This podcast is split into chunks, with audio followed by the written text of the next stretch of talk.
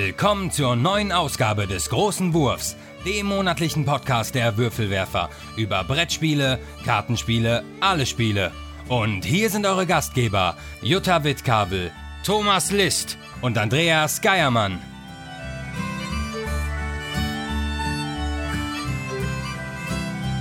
Willkommen bei den Würfelwerfern. Ja, das war ja ein, ein unterwältigendes Intro, aber das haben wir extra so gemacht, weil es noch nie online geklappt hat. Noch nie so wirklich. Ähm, hallo, liebe Hörer, wir sind wieder da. Ähm, wir richten uns ja tatsächlich schon langsam ein hier online, ja. Jutta, ich sehe sie hier mit einer Decke, schön muckelig. Ja. Ich sitze hier mit meinem schönen Tee und wir machen wieder eine Online-Episode des großen Wurfs. Wir hoffen, dass ihr gut reingekommen seid. Tatsächlich ist es jetzt das erste Mal, dass wir, dass ich, dass wir mit euch zu euch sprechen im neuen Jahr, ja, weil das war ja aus der Dose letzte Mal, was wir da hatten. Ja. Dann hatten wir auch Vorrat aufgenommen. Ähm, genau, ich hoffe, ihr seid gut reingekommen. Ich hoffe, ihr seid alle noch gesund. Äh, ja, bei uns ist soweit alles okay. Äh, ein bisschen genervt davon, glaube ich, dass wir immer nicht mehr zusammen spielen können, aber ja, sehr traurig. Ansonsten ganz gut. Ja. Äh, ja. Genau. Wir haben also heute wieder eine Gespielt-Sendung für euch, weil was bringt der Lockdown? Immerhin ein paar Spiele, die man spielen kann. Man auch nicht in der größeren Gruppe spielt, sondern eher daheim. Ähm, genau. Aber erst gibt es noch eine, eine Public Service Announcement, eine Mitteilung äh, mit dem mit Stand Mitte, nein, sagen wir nicht Mitte, mit Ende Januar 2021 ähm, existiert unsere Webseite nicht mehr. Richtig. So. Ähm, es ist nichts Schlimmes passiert. Wir haben sie einfach, ähm, ja, einfach den Vertrag gekündigt. Wir hatten den Eindruck, dass, ja gut, man muss ein bisschen ausholen. Wir hatten vor fünf Jahren, als wir mit den Würfelwerfen angefangen hatten, hatten wir da noch deutlich größere Pläne, sag ich mal. Wir wollten da regelmäßig Fotos von unseren die Spielen posten, die wir spielen. Wir wollten sie bewerten, ein Wertungssystem dass wir das alles als Datenbank auf der Website haben. So, aber wie das Leben halt so spielt, hat sich davon das wenigste realisiert, sage ich mal. Äh, und seitdem gammelte die Seite eigentlich da so rum und wir haben dann unseren neuen Podcast eingetragen. Und ich sag mal, also das waren ja jetzt keine Kommentarwellen, die sich da, die da aufge aufgebrandet sind zu jedem Podcast. ähm, und da haben wir uns einfach gedacht, wir sparen uns die Kosten, weil das war jetzt nicht kein unerheblicher Preis, den wir dafür hätten oder hätten weiter zahlen müssen. Genau, deswegen ist die Würfelwerfer-Webseite Geschichte. Ähm, wir sind allerdings weiterhin bei, also wenn ihr den Podcast also nicht über einen iTunes oder sowas bezieht äh, oder ihn über die Website gehört habt, es gibt immer noch Möglichkeiten, sie so mal im Web zu hören. Und zwar bei Soundcloud könnt ihr uns finden. Da könnt ihr den Podcast auch hören, ganz entspannt im Prinzip hatten wir auf unserer Webseite auch nur die Soundcloud-Links eingebaut. Also ihr habt schon immer bei Soundcloud gehört, ihr habt es nur vielleicht nicht gewusst. Genau. Also einfach nach Soundcloud gehen, Soundcloud, Sound, blop, Blaukraut bleibt Blaukraut. Soundcloud.com, da nach den Würfelwerfern suchen und da findet ihr dann auch alle Podcasts bis zurück in die, in die, in die graue Vorzeit von uns, also bis zum ersten runter, äh, ist alles da. Genau.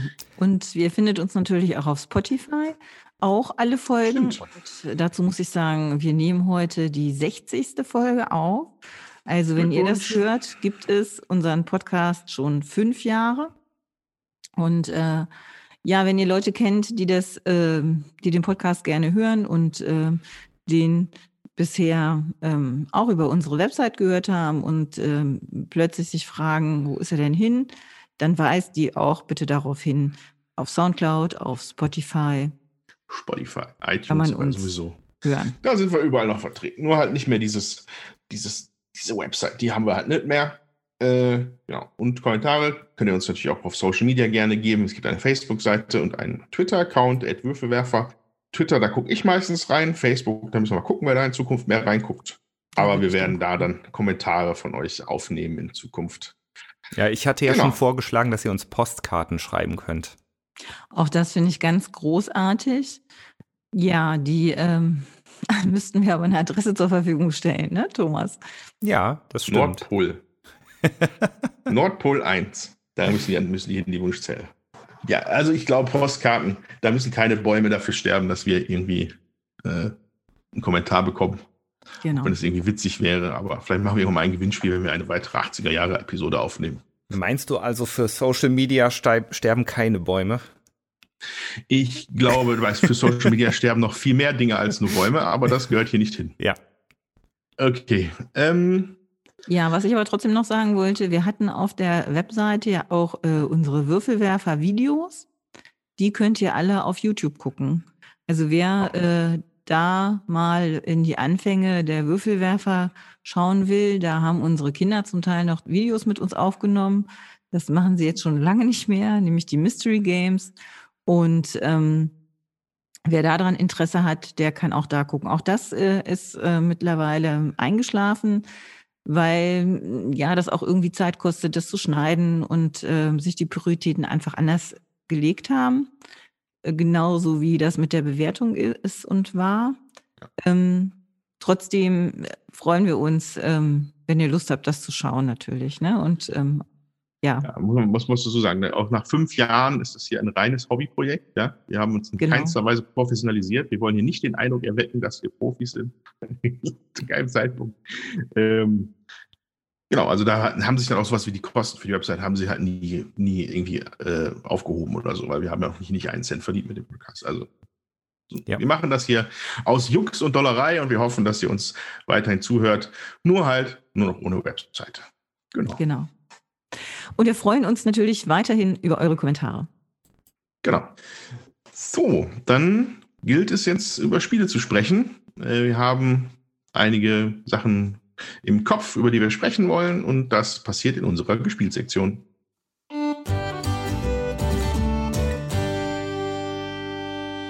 So, liebe Hörer. Ähm, wer möchte anfangen? Also ich hätte, glaube ich, drei Sachen, über die ich sprechen würde.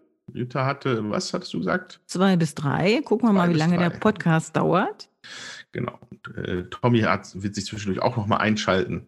Ähm, gut, dann schlage ich vor, ich lege mal los und zwar mit einem Spiel aus dem Jahre 2019, was ich jetzt zugelegt habe und was ich fleißig zu zweit spiele und das ist Machikoro Legacy. Juhu! Juhu! Was, was, was juhut dich denn da so, Tommy? Äh, ich mag Machikoro total gerne und mhm. bin total gespannt, wie sich das Legacy-mäßig so spielt. Also, ähm, das Legacy-Thema ist natürlich schon immer schwierig gewesen für den Podcast, weil man will ja nichts verraten, wenn jetzt Leute noch spielen wollen. Ein paar Sachen werde ich wohl mal ansprechen. Äh, deswegen, also falls man da jetzt wirklich überhaupt nichts zu hören will, dann müsst ihr vielleicht so zehn Minuten vorspulen. Aber ich, ich will es natürlich sehr, ich werde es sehr unspezifisch halten. Ne? Also das verspreche das ich. Oder ich, ja. oder ich versuch's. Also Machikoro Legacy in einer großen Box von Pandasaurus erschienen. Auf Deutsch? Ähm, äh, ja, tatsächlich ist das die deutsche Version, die ich da habe. Ähm, die kommt von Asmodee. Ah, Asmodee. Asmodee. Okay. Mhm. So, äh, Genau, und da, äh, wenn da Legacy draufsteht, ist da auch Legacy drin. Rob Davio und äh, J.R. Honeycutt haben da die Finger angelegt. Ich weiß nicht, inwieweit der Originalautor äh, Masao Suganuma noch mit beschäftigt war. Ich, das konnte ich nicht ableiten. Ähm, auf jeden Fall steht noch mit drauf. Und das Ganze spielt sich erstmal ganz entspannt wie Machikoro. Also, ähm, das ist keine, das ist, hm, also meine Frage wäre vielleicht, Tommy, was, was hast du denn an Machikoro? Hast du auch diese Erweiterungen dazu gehabt schon? Diese, diese orangene Box? Ja, genau, genau, die habe ich auch, ja. Ja, die haben wir auch. Da spielt man ja dann irgendwann mit so einer, mit einer anderen Auslage, erinnert ihr? Also, ja. Ne? Dass genau. man quasi einfach immer von oben wegzieht und dann halt das, was da ist, ist halt da. Genau, ja.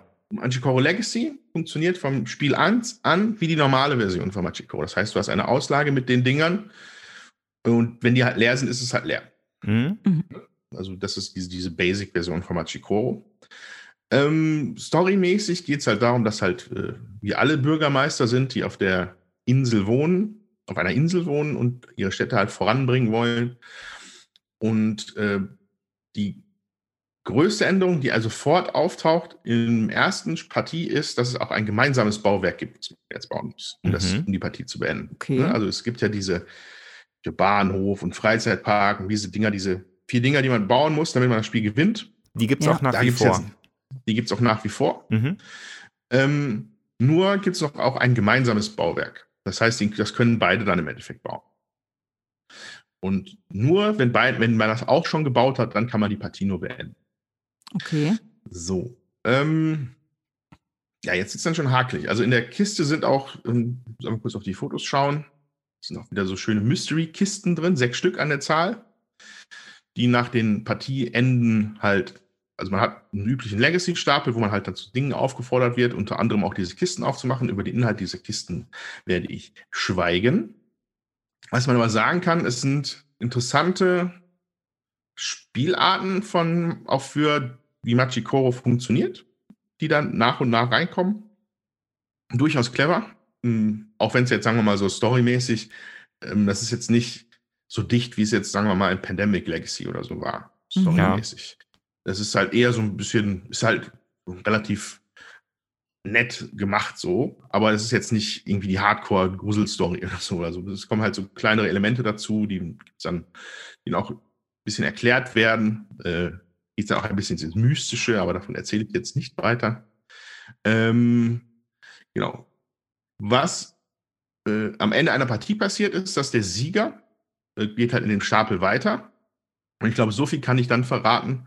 Das wird jetzt keine Überraschung. Da kommen dann neue Gebäude natürlich zu dazu in die Auslage. Naja, klar. Ähm, so, ähm, mit einem interessanten Twist. Ähm, das, das soll jetzt, jetzt weghören, wenn ihr das überhaupt nicht hören wollt. Aber es ist, fängt halt, man, direkt nach der ersten Partie taucht das schon auf. So, das erste Mal. Und das ist, zieht sich durch das ganze Spiel ist, dass Karten auftauchen, die beidseitig bedruckt sind. Und zwar mit Ach. einer, mit einer blauen Seite. Blau? Blau sind die, wo alle was kriegen, ne? Ja. Und mit einer roten Seite auf der anderen Seite. Also, Mhm. und der Gewinner der Partie darf sich aussuchen, ob man die rote oder die blaue Seite spielt ab jetzt. Also da macht man Ah. dann nämlich ein Häkchen drauf und dann kann dann der Gewinner unter Umständen entscheiden, dass er halt mehr die, diese Ärgerkarten haben möchte in der Partie, wo man halt Sachen was abgreift, die, die Kohle. Oder ob man halt wieder ein schönes anderes Gebäude, was allen was bringt, dazu packt. Ja, ansonsten auch mit dem Material sind, werden interessante Sachen angestellt in den Legacy-Boxen. Es gibt Sticker, es gibt alles, was man sich so wünscht von einem Legacy-Spiel.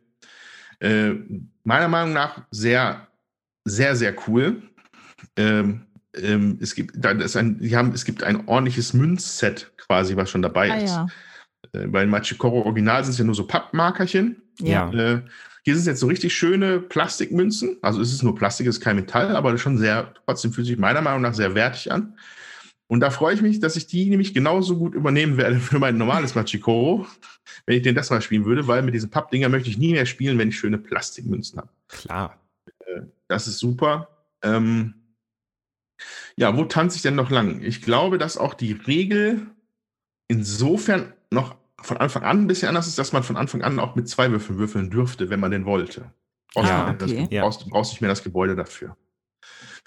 Äh, ansonsten ist es aber wirklich sehr nah an Machikoro. Die ersten Partien, ähm, wo aber ich, wir sind jetzt, glaube ich, bei Partie 6 oder 7 von, ich glaube, insgesamt 10 oder 12. Also wir sind schon ein gutes Stück rein. Mhm. Okay.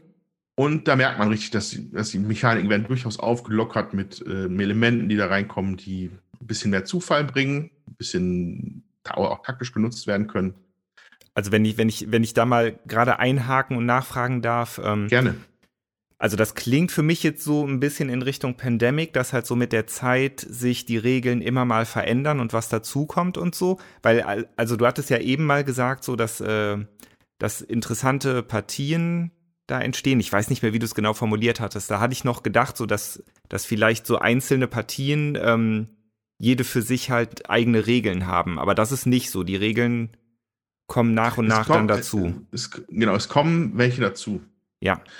Ähm, sind auch noch nie, sind nicht keine weggefallen bisher oder so. Ah, okay. Äh, Also es werden, es, werden, es werden mehr Regeln noch draufgepackt. Und durch die neuen Gebäude, die halt natürlich kommen, das kann man, das kann man wahrscheinlich auch verraten, äh, weil es auch in der ersten Partie direkt passiert. Ich hatte ja erwähnt, dass diese, diese äh, vier, also man muss weiterhin diese vier Gebäude bauen, um das Spiel zu, Spiel zu beenden. Eins Mhm. davon ist ein, eins für, für beide Spieler. Man hat selber noch drei vor sich. Das wechselt aber durch, quasi. Also, wenn man, es, man hat nicht in, in jeder Partie hat man ein, eins dieser Gebäude ist ein anderes in der nächsten Partie. Ah, Mhm. In den okay. dreien, die man bauen muss. Die kosten dann Ja. immer noch, das ist halt geregelt über so ein Tableau. Da legt man die Karten drauf. Und das Tableau hat, da steht halt dann drauf, dass diese Karte, die hier liegt, äh, fünf, fünf Münzen kostet, dann die andere 15 und die letzte 25, was glaube ich die normalen Preise sind für diese Karten. Mm, nee, das war irgendwie vier. Äh, vier? Okay, auf jeden Fall, diese, es sind halt weiterhin. und 20 oder so. Okay, also diese, okay, aber hier gibt es diese drei festen Preisstufen, 5, 15 und 25. Und da wandern die Karten dann quasi immer durch, sozusagen. Also wenn man, wenn der Bahnhof erst in einer Partie auf der 15 war, ist er in der nächsten Partie auf der 5. Und ein neues ist nachgerückt. So, ja, das kann man, glaube ich, ja. noch verraten. Äh, dass da auch immer unterschiedliche äh, äh, interessante Effekte halt. Also da, da, man, man wird immer überrascht, was dann das nächste Gebäude für einen Effekt bringt. Ja. Und dieses gemeinsame Gebäude, das kann man auch wirklich nur gemeinsam fertigstellen oder kann das theoretisch auch ein Spieler alleine fertigstellen, nur dass es dann sehr teuer ist? Ähm, das ist unabhängig. Es müsste, also es ist nur für beide die Siegbedingung, das auch zu machen. Ah, ah okay. Beeinflusst hat. sein, sonst kann man überhaupt nicht Schluss machen. Genau. Du hast deine drei eigenen plus das eine, was sich auch immer durchwechselt, wo, was der andere Spieler aber auch erfüllen muss. Und die sind in der Regel halt schweineteuer. Okay, ja, dann hatte ich das falsch verstanden. Ich dachte, dass es wirklich ein Gebäude gibt, an dem beide. Ja, ja. Ja, ich habe es wahrscheinlich auch ein bisschen nicht sehr spezifisch erklärt. Ja, und ansonsten hat man da, wenn man Spaß an Machikoro, äh, Machikoro hat, wird man auch Spaß an Machikoro Legacy haben. Ähm, am Ende dieses Legacy-Prozesses hat man ja, glaube ich, auch ein spielbares Machikoro. Man muss es nicht wegschmeißen. Ja, das wäre jetzt meine nächste Frage ja, gewesen, ob ähm, man damit dann weiterspielen kann. So habe ich das verstanden, dass es am Ende fein ist. Äh, mag sich da, aber ich, nee, das wäre schon zu spezifisch, um darauf einzugehen. Aber äh, genau. Hm, kommt, glaub, ist, glaube ich, allgemein nicht so mega gut weggekommen. Kann ich aber ja. eigentlich gar nicht verstehen. Weil äh, es ist, man mag, also mag es, ich hatte immer vorher, war ich ein bisschen skeptisch, dass es halt, jetzt ist, jetzt haben wir hier Legacy alles, bald haben wir Mensch ärgerlich nicht Legacy. Weil, also das ist halt da, dass halt Legacy auf irgendwas draufgebracht wird, wo es irgendwie gar nicht sinnhaft ist oder auch keinen kein Mehrwert bringt. Mhm. Ähm, das hatte ich bei Machiko auch vermutet, ist aber nicht so. Das ist halt, ist es halt ein bisschen fluffiger, als es jetzt ein Pandemic Legacy wäre, aber trotzdem macht es halt Spaß. Man ist immer überrascht. Äh, man schmeißt hier nichts großartig weg. Also man muss nichts zerreißen oder so. Und äh, ja. Und rundum, muss ich sagen, macht uns das in einer Zweispieler-Partie immer mal wieder Spaß gerade. Das ist halt irgendwie wie so ein kleines Entdeckerspiel dann, ne? Also es passiert halt immer wieder was Neues und ähm, ja. letztendlich die Regeln ändern sich nicht großartig.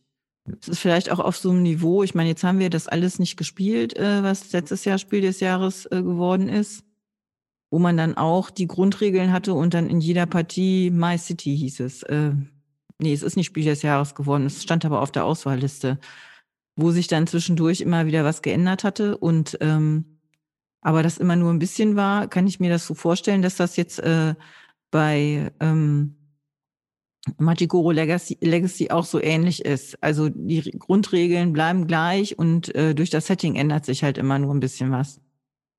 Genau. Das kann man so richtig gut zusammenfassen. Ähm, ich glaube, dass das wahrscheinlich das ideale Legacy-Spiel ist, um es mal mit, mit seinen Kindern zu spielen. Sofern mhm. die halt Magikoro mögen. Ähm, ich könnte mir vorstellen, dass da äh, äh, familienmäßig großer Spaß entsteht, wenn dann die Kinder die Packungen auspacken dürfen. äh, man muss da nur ein bisschen aufpassen, weil laut Regeln darf das immer nur der Gewinner der Partie. Ah, das ist okay. natürlich dann bitter. Ja. Dann, werden, werden die Kinder natürlich schnell traurig, weil ich kenne das. Ich habe die ersten drei oder vier Partien verloren. Ich dürfte nichts auspacken, ich dürfte nichts entscheiden. Das hat mich ein bisschen traurig gemacht. Ja. Aber dann ja. habe ich irgendwann gedreht. Da wäre ich auch traurig gewesen. Ja, das ist natürlich immer so. Ne? Aber letztendlich kann man die Kinder ja auspacken lassen, vielleicht, und man entscheidet selber dann noch. Das ist ja auch eine Variante, ne? Ja. Genau. Was, was jetzt am Ende, ob es am Ende einen Sieger gibt, weiß ich nicht. Ich weiß nur, dass man jede Partie trägt man ein im Regelwerk, dass jetzt in der Runde, in der Partie hat äh, die Stadt so und so gewonnen. Also man gibt seiner Stadt auch einen Namen. Und äh, ja, ich nehme an, dass am Ende der gewinnt, der am meisten Partien gewonnen hat. Aber das weiß ich noch nicht. Da kommen wir erst noch hin. Darf ich mal fragen, was das gekostet hat? Also ich muss sagen, ich habe es etwas günstiger bekommen. In der Regel kriegt man es aber für, ja, weil ich gucke jetzt hier bei, bei Boardgame Geek, da variieren die Preise doch stark zwischen 31 und 45 Euro für die deutsche Version. Google mal kurz. Oh, ja, doch. Also ich kriege hier aber schon auch so 42, 43 Euro Hm. als Was kostet das nochmal? Äh, Vorschlag. Ja, das, das Normale ist äh, um die 20, glaube ich, sogar schon mit Erweiterung, kann das sein? Ja, kostet 20 Euro für Basisspiel und Erweiterung. Ja, das ist natürlich tatsächlich ein stolzer Preis, den man vielleicht doch ein bisschen günstiger haben möchte, sage ich mal. Ähm, aber ja, es ist halt immer so schwierig, das abzuwägen. Ich könnte es jetzt auch noch final gar nicht bewerten. Wenn da jetzt noch die letzten vier, fünf Partien der absolute Oberknaller sind, äh, dann wären auch wahrscheinlich 40 Euro gerechtfertigt. Also ähm, ich persönlich äh, würde halt dazu tendieren, dann, wenn ich weiß, ich mag so Spiele, wo sich halt zwischendurch was ändert und ich habe noch keinen Machikoro, dann würde ich halt äh, dazu tendieren, das zu nehmen, bevor ich dann halt die anderen zwei ausprobiere, ne? Weil die Grundversion, die haben wir ja oft gespielt, äh, also wir auch hier da, und das hat schon Spaß gemacht, aber das ist, war dann auch irgendwann ausgelutscht. Dann haben wir uns die äh, Großstadtversion dazu geholt, die haben wir dann doch gar nicht mehr so häufig gespielt und ähm, ja, wenn man dann so ein Spiel hat, äh, wo dann auch einfach Karten dazukommen oder eine größere Auswahl am Ende dann äh, da ist, dann hat man vielleicht auch Lust, äh, das dann nochmal häufiger auf den Tisch zu bringen, einfach weil mehr Auswahlmöglichkeiten vorhanden sind. Aber das entscheidet natürlich jeder selber. Ich finde, das ist ein schönes Familienspiel eben auch. Und ähm, ich weiß, ich habe es auch mal in der Jugendherberge erklärt, weil die mit der Erklärung nicht parat kam und wir da Brettspielwochenende hatten und ähm, Jugendherbergen in Rheinland-Pfalz und im Saarland, die haben so einen Vertrag mit Kosmos, die haben da immer die Kosmos-Spiele. Und dann hatte da, saß da eine ältere Dame mit ihrem Enkel und dann habe ich das eben erklärt und die waren wirklich begeistert und haben nachher auch gesagt, ja, das wollen sie sich auch kaufen. Also das ähm, ist schon ein schönes Familienspiel. Ja, ich war, ich war schon immer ein großer Fan von Machikoro. Ich finde, das spielt sich immer wieder total entspannt und interessant für alle. Ähm, hat natürlich auch so ein bisschen so diesen, äh, diesen Glücksspiel-Kick. So, man kann sich natürlich fürchterlich aufregen, wenn man sich da was aufgebaut hat, dass auf der 8 würdest du direkt 34.000 Coins kriegen. Und dann würfelst du immer eine 7 oder eine 9. Das macht einen natürlich wahnsinnig. Aber äh, wenn man dann ein- einmal den Wurf dann tatsächlich trifft, vielleicht sogar ein bisschen was modifizieren kann an dem Wurf, man weiß es ja nicht, dann fühlt sich das immer gut an. Auf jeden Fall. Also Machikoro war ich schon immer, war ich schon immer ein großer Fan. Ja, und ich glaube, ähm, das wäre mein Text zu Machikoro Legacy. Wie gesagt, viel mehr in die spezifischen Sachen möchte ich da gar nicht gehen, äh, weil das natürlich immer unfair wäre gegen manche Hörer. Ähm, aber ist, was- ist Jod. Ist Jod. Wenn man es günstig kriegt, sollte man das sich auf jeden Fall mal mitnehmen oder gönnen. Und wer gar kein Machikoro hat und mit einer, mit einer Family das vielleicht gerne mal spielen würde, dem sei das dann auch ans Herz gelegt. Genau. So, wer möchte jetzt? Ja, da würde ich doch mal weitermachen. Ich habe hier ausprobiert aus dem Kosmos Verlag Paris, Stadt der Lichter von José Antonio Abascal. Das ähm, gab es dieses Jahr zur Messe. Das gab es letztes Jahr zur Messe schon aus dem Devir Verlag und dieses Jahr auf Deutsch von Kosmos. Das ist ein Zweispielerspiel, kommt auch in dieser ganz normalen Kosmos-Box halt, sag ich mal, raus für zwei Leute. Und das Besondere an diesem Spiel ist, man ähm, spielt das sozusagen auf ähm, zwei Ebenen oder in zwei Runden. So, und ähm, die erste Runde ähm, sieht so aus, jeder hat, Spieler hat acht Plättchen, äh, vier mal vier. Also, also beziehungsweise in der Vierkante sind die so. Und ähm, diese acht Plättchen passen auch in das, genau auf das Spielfeld. Das Spielfeld befindet sich in der Schachtel. Da kann man diese Plättchen einlegen. Und immer, äh, wenn man so sozusagen in der ersten Runde, man hat auch vier ähm, andere Marken noch und es gibt, man spielt mit acht Postkarten. Die sind sehr schön und die haben verschiedene, ähm, ja, wie soll ich sagen, Regelkomponenten. So, und man entscheidet sich jede Partie, welche acht Postkarten von den zwölf, die da drin sind, man denn nimmt. So. Also das Spiel ähm, hat zwei Runden, sag ich mal. Und in der ersten Runde legt man entweder ein ähm, Plättchen in diese Auslage. Da passen vier Plättchen in eine Reihe, die ist quadratisch. Oder man äh, nimmt ein Tetris-artiges Teil, das sucht man sich aus. So, das passiert so lange, bis äh, die Plättchen halt nicht mehr da sind. In der zweiten äh, Runde ist es dann so, dass man entweder Gebäude platziert oder einen von seinen Tokens auf eine von den Postkarten legt, die man sich da ausgesucht hat. Das äh, Schwierige bei den Gebäuden ist halt, die darf man nur da platzieren, wo seine eigene Farbe ist.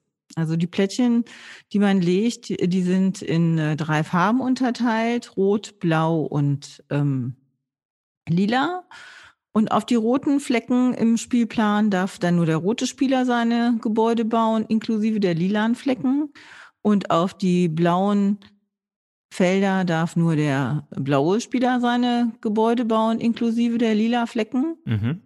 Und die sollten halt angrenzend gebaut werden an Laternen, weil man nachher für die Größe des Gebäudes mal die Anzahl der Laternen, an der das Gebäude steht, halt Punkte kriegt. So, also man. Die, die, hat, äh, die Laternen. Die sind auch auf diesen kleinen Plättchen drauf. Okay. Also man muss dann halt überlegen, in der ersten Runde schon, hm, wie lege ich denn meine Plättchen da rein? Welche Gebäude nehme ich mir? Welche Gebäude kriege ich auf jeden Fall untergebracht? Oder welche will ich unterbringen, die der Gegner nicht kriegen soll? So. Und äh, dann muss man sich noch überlegen, dann in der zweiten Runde, wie platziere ich die denn am besten? Oder sollte man in der ersten Runde schon auch mit dran denken? In der zweiten Runde führt man das dann aus. Ähm, am besten so, dass ich da möglichst viele Punkte kriege. Das ist ganz schön tricky, finde ich, weil ähm, ich meine, es gibt ja öfter so diese Plättchenlegespiele, wo man dann so äh, äh, Gebäude legen muss. Die kennzeichnet man übrigens durch einen Schornstein, wenn man die gelegt hat. Also der rote Spieler hat da so orangefarbene Schornsteine und der blaue Spieler, die Farbe ist mehr so ins Türkis gehende, also so ein, mhm. ja, nee, er ist so ein Zylinblau, sag ich jetzt mal. Und ähm, damit kennzeichnet man dann seine Gebäude. So, und die sind alle so blau, rot, türkisfarben. Das ist alles, ähm, ja, ein bisschen Ton in Ton gehalten, habe ich das Gefühl. Also ich weiß nicht, wie das für Farbenblinde ist, ob die das spielen können gut, aber ähm, uns hat es jedenfalls Spaß gemacht. Also man gibt auch noch Postkarten, wo man zusätzlich eine Laterne hat oder eine andere Figur, die dann das Regelwerk dann mal noch so ein bisschen ändern und ähm, dass da im Prinzip Abwechslung gegeben ist durch die Art der Postkarten, die man halt benutzt im Spiel. Also, ich, ich, ja. ich, wollte nur noch mal fragen, um, um das richtig verstanden zu haben. Also man baut quasi in der ersten Runde, baut man quasi gemeinsam den Spielplan auf? Ganz genau. Und in der zweiten Runde baut man dann Gebäude in den Spielplan und da muss man dann halt bestimmte Regeln beachten. Genau. Okay.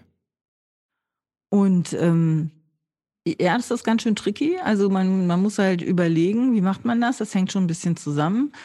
Und es ist ein Spiel, was mir, also wir haben das äh, zweimal jetzt gespielt. Ich finde es halt nicht banal. Ja, ähm, man muss schon ganz gut überlegen und ähm, hat schon einen recht hohen Komplexitätsgrad, der meiner Ansicht etwas höher ist als beim Patchwork, wenn man das jetzt als Zweispielerspiel nimmt, aber ähm, nicht so komplex, ähm, dass es nicht mehr spielbar wäre oder so. Aber man puzzelt da schon vor sich hin und muss auch den Gegner äh, im Auge haben. Ja, das wollte ich nämlich gerade fragen. Also würdest du sagen, dass man eher so für sich selbst hinpuzzelt oder, oder versucht man dann tendenziell auch äh, immer dem Gegner was zu verbauen oder so, sofern das möglich ist? Also es ist schon konfrontativer, würde ich sagen, weil man ja beide zusammen in eine Auslage puzzelt, sag ich mal, ne? Also da kann dir, wenn du siehst, was dein Gegner da für Gebäude noch hat und du siehst, was du hast und wenn du überlegst, wo kann ich denn jetzt noch hinbauen, wo der vielleicht auch noch hinbauen könnte und wer kriegt dann wo die Punkte und wo sind denn die Laternen und wie lege ich mein Plättchen da rein und welches Plättchen habe ich mir in der ersten Runde schon genommen, um das zu sichern, dass der dieses Plättchen nicht kriegt und vielleicht an seine Stelle legen kann, wo irgendwelche viele Laternen sind, da ist das schon ähm, auf jeden Fall konfrontativer angelegt. Aber man spielt das halt vielleicht nur so eine halbe Stunde. Und dann kann man halt die nächste Runde starten. Mhm. Ja, also es ist jetzt nicht so, dass das extrem zeitintensiv wäre, sondern äh, auf der Packung steht drauf 30 Minuten äh, ab 10 Jahre und so lange haben wir auch ungefähr gebraucht. Und die Regeln sind halt relativ einfach, aber ähm, ja, es ist nicht so leicht, ähm, dann zu gewinnen. Ne? Also man muss halt schon überlegen. So. Aber es, ähm, mir hat's gut gefallen. Mir gefällt's auch von der Aufmachung total gut. Das ist so, ähm, die Karten sind so äh, Toulouse-Lautrec-mäßig äh, gestaltet. Und ähm, das Cover ist, ja, so expressionistisch, würde ich sagen, angehaucht. Ne, man, man sieht da bunte Gebäude, ähm, so einer Mischung aus Acryl und mit einem Wachscrayon drüber, sag ich jetzt mal. Ähm, total nett gemacht. Also mir gefällt es auch von der Aufmachung extrem gut. So, wie gesagt, Farbenblinde ähm, kann ich mir vorstellen, dass sie da schon ein Problem haben. Aber ansonsten sehr schön. Mhm. Hat einer von euch da schon was von gehört? Ich glaube, äh. dass du das zumindest dem Namen nach schon mal irgendwie erwähnt hattest. Ähm, oh, nein, also das Spiel war mir nicht bekannt. Ich glaube, du hattest es einmal vorgestellt, aber äh, ich glaube, ich habe das mal zu irgendeinem Messe-Podcast erwähnt oder zu irgendwas mhm. erwähnt und ich weiß nicht, ob wir das dann aufgezeichnet haben und drin gelassen haben. So. Jetzt haben die Leute es nochmal gehört. Alles gut. Oder auch zum ersten Mal gehört. Oder auch zum ersten Mal. ja. Bei 60 Podcasts, da verschwimmt auch alles ein bisschen, muss man ja auch sagen. Oh ja, oh ja, oh ja. 60, 60 Podcasts. Ähm, an dieser Stelle einmal noch kurz einen äh, äh, Einschub unnötigen, unnötigen Wissens. Du hattest vorhin als Tetris-artige Teile bezeichnet. Ähm, der korrekte Ausdruck wäre Tetromino. Oder wenn du nach dem offiziellen Namen der Steine in Tetris gehen würdest, sind es Tetriminos. Ach Gott.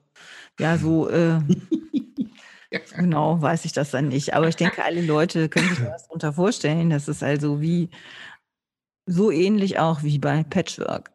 Andreas, kannst du mir bitte jetzt einmal noch kurz äh, bestätigen, dass du das gegoogelt hast? Äh, ja. Danke. Natürlich. Ich, ich, ich, weiß ja nichts. Ich tue immer nur so. Und dann, das, das wollte ich damit überhaupt nicht sagen, aber. Ja, nee, das ist ja so. Ja. Äh, Tetrominos. Aber ich wollte das nur kurz mal in Erfahrung bringen. Ja. Ich hatte es ja. abgespeichert in der Richtung, dass es irgendwie sowas ist, aber ja. anyway. Ja, ja sehr Nie schön. gehört. Gudi. Hm.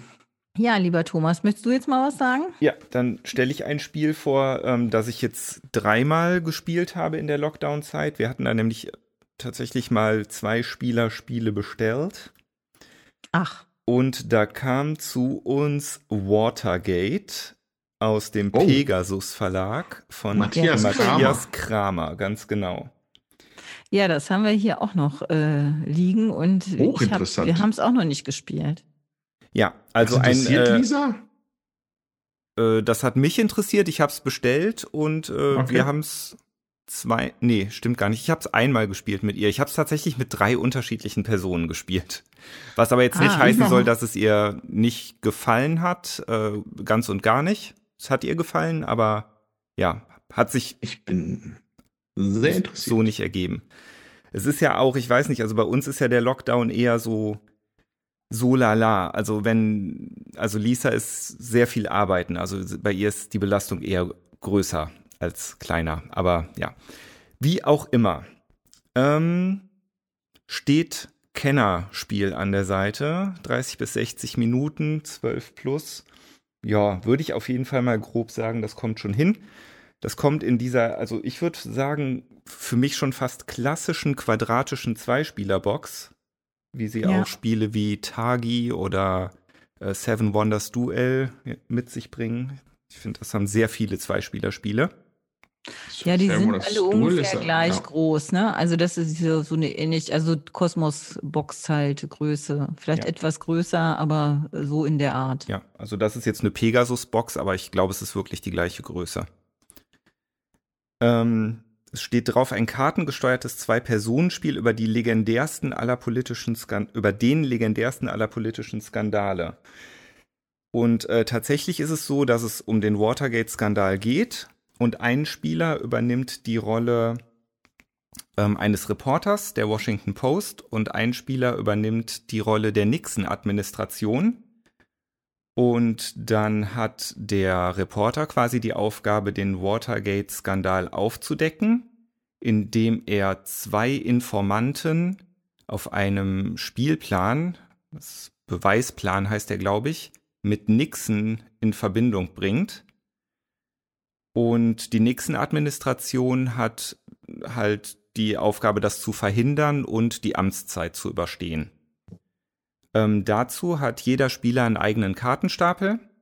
Hm, wobei, also die Karten sind schon unterschiedlich, aber auch doch wieder ähnlich.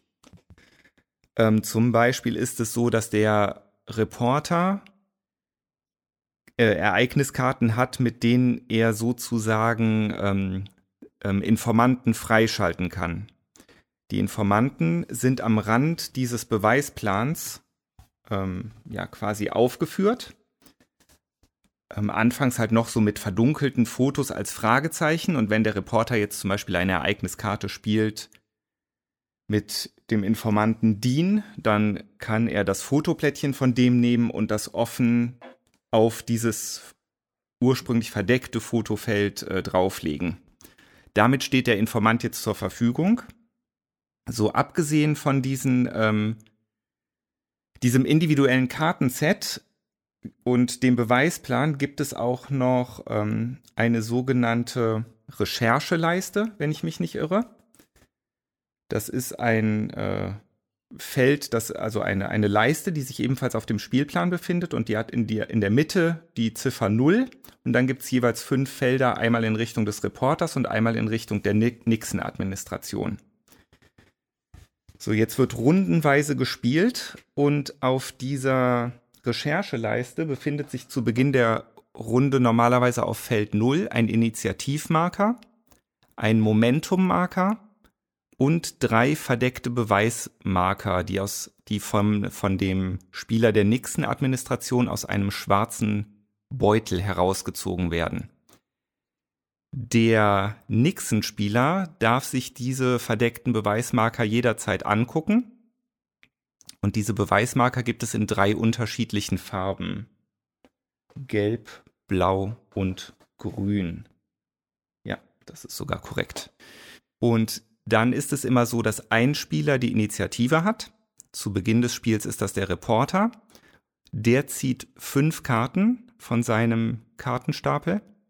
Und der andere Spieler, jetzt in der ersten Runde dann der nächsten Spieler, zieht vier Karten. Der Reporter beginnt dann die erste Runde als Inhaber der Initiative und spielt eine dieser Karten. Und die Karten haben im Prinzip immer zwei ähm, ja, zwei Funktionen und man muss sich für eine von beiden entscheiden. Die eine Funktion ist oben links abgebildet und zwar links oben ist immer eine, steht eine Ziffer und ein Beweisplättchen in einer bestimmten Farbe. Der Reporter beginnt jetzt und hat meinetwegen eine Karte, wo oben links die Ziffer 3 steht und ein grüner Beweismarker. Jetzt kann der Reporter diese Karte spielen und könnte sagen, ähm, ich möchte gerne, dass ein grüner Beweismarker drei Felder in meine Richtung verschoben wird. Die Beweismarker sind bisher noch verdeckt, aber der Nixon-Spieler muss jetzt wahrheitsgemäß, wenn ein grüner Marker vorhanden ist, diesen aufdecken und ihn drei Felder in Richtung des Reporters schieben.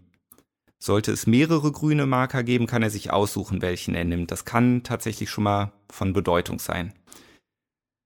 Ähm, sollte es keinen grünen Marker geben, darf der Reporter entweder den Initiative oder den Momentum-Marker drei Felder in seine Richtung schieben. Das kann man auch generell machen. Also man kann auch auf diese ganze Beweismarkerverschieberei verzichten und direkt sagen, ich möchte den Initiativmarker oder den Beweismarker drei Felder in meine Richtung geschoben haben. So, das ist also die eine Funktion dieser Karten, die ist halt immer links oben in der Ecke. Die andere Funktion ist dann entweder ein Ereignis, das ist dann irgendetwas Mächtiges, was passiert. Da kann man dann meistens mehrere Marker gleichzeitig verschieben oder irgendeine andere mächtige Aktion machen. Allerdings führt ein Ereignis immer mit sich, dass die Karte auch aus dem Spiel entfernt wird. Nutzt man die Aktion oben links, kommt die Karte nach der Nutzung auf den Ablagestapel und kommt später wieder ins Spiel. Ne, das Ereignis nimmt die Karte aber komplett aus dem Spiel raus. Und dann gibt es noch auf Seiten des Reporters Reporterkarten und auf der Seite Nixons Mitverschwörerkarten. Die haben auch meistens nochmal eine besondere und starke Aktion, die man nutzen kann. Die bleiben allerdings dann auch im Spiel. Ähm, ja, dann spielt man halt hin und her. Der Reporter spielt eine Karte, Nixon spielt eine Karte und so weiter, bis alle Karten aufgebraucht sind. Und am Ende der Runde wird dann geguckt, was auf der Rechercheleiste so passiert ist. Als erstes wird geguckt, wer hat die Initiative. Wenn ein Spieler die Initiative auf seine Seite gezogen hat, dann hat er die für die nächste Runde. Ähm, sollte halt zum Beispiel der Nixon-Spieler die Initiative zu sich gezogen haben, wechselt die. Das heißt, der zieht in der nächsten Runde fünf Karten und beginnt. Steht der Initiativmarker am Ende der Runde auf Feld 0, wechselt die Initiative ebenfalls. Der Momentum-Marker ist vor allen Dingen für den Nixon-Spieler richtig, äh, wichtig, denn wenn er es schafft, fünf Momentum-Marker zu erlangen, die platziert er dann auf einer Karte, die er vor sich liegen hat. Die hat entsprechend fünf Felder. Wenn er fünf davon hat, hat er gewonnen. Sofort. Der Reporter kann ebenfalls Momentum-Marker zu sich ziehen, kann aber nicht dadurch gewinnen. Der bekommt allerdings auf Feld 3, 4 und 5 dann auch nochmal einen besonderen Vorteil für die eine Runde.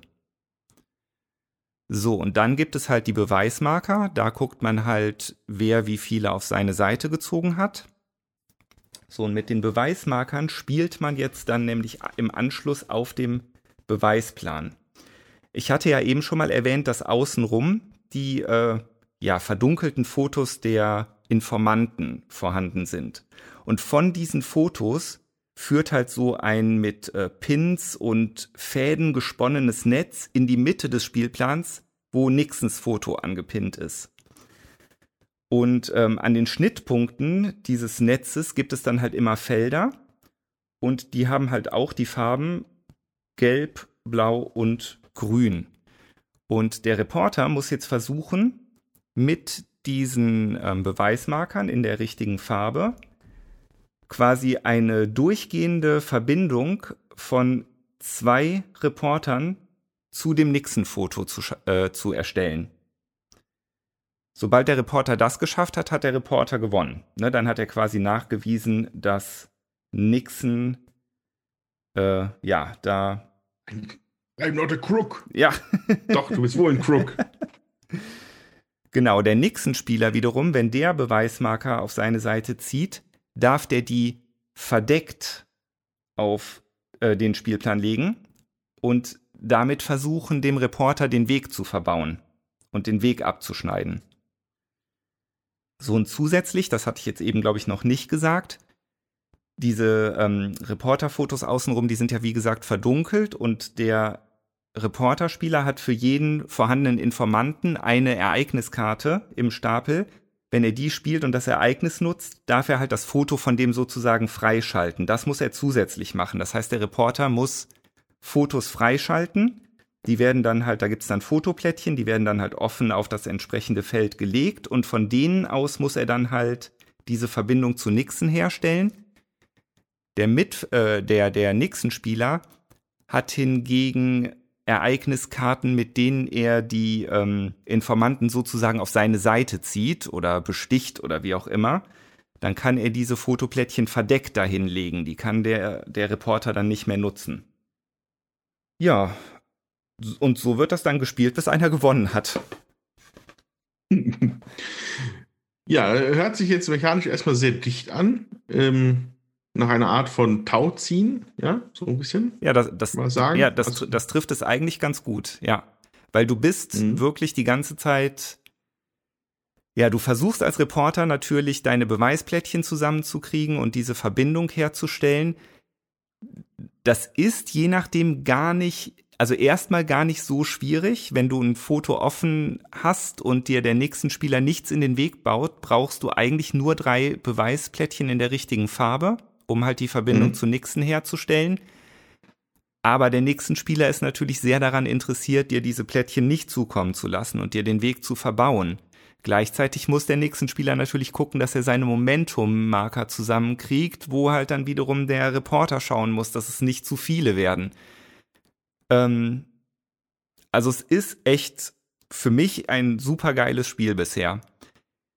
Super geil sogar. Ja, wirklich. Cool. Also es äh, mhm. gefällt mir wirklich total gut. Ich kann jetzt aus den drei Partien natürlich auch noch keinen ähm, ja, finalen Langzeitschluss äh, ziehen. Ich mhm. kann nur sagen, dass alle drei Partien bisher wirklich super knapp waren. Ne? Also es hätte jeder, also in, in, in beiden Partien hätte beid, hätten beide Spieler definitiv gewinnen können. Es war immer total knapp. Ähm, die ganze Aufmachung von dem Spiel ist total klasse. Also die Karten haben alle historische Fotos drauf und einen historischen Bezug. Ne, das ist also nicht irgendwie einfach nur ein Text so und so, sondern da, mhm. da erfährt man immer auch was über die Watergate. Ähm, Affäre, da, also da, das Handbuch ist ein, äh, ein Schmaus, sag ich jetzt einfach mal. Da kann man über mhm. alle Karten auch noch mal und über die Informanten, über alles kann man noch mal total viel nachlesen. Ähm, ja.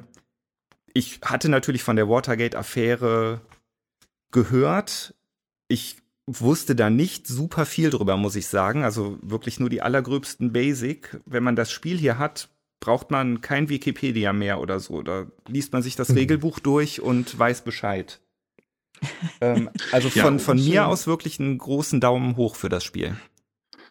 Ja, also das ist natürlich, äh, also wir, also ja, Steffen und ich, wir und Jutta, und wir kennen, wir kennen Matthias ja ganz gut. Äh, und ohne da jetzt zu viel aus dem Nähkästchen zu plaudern, Matthias ist natürlich ganz tief in so historischen Sachen drin. Das interessiert den ungemein und er recherchiert da wie ein Wilder. Ähm, ich selber ähm, habe immer so das Gefühl, einen relativ guten Überblick über Geschichte zu haben. Hm? Habe ich immer, habe mich immer ganz gut, immer in der Schule und Abitur habe ich auch Geschichte gemacht.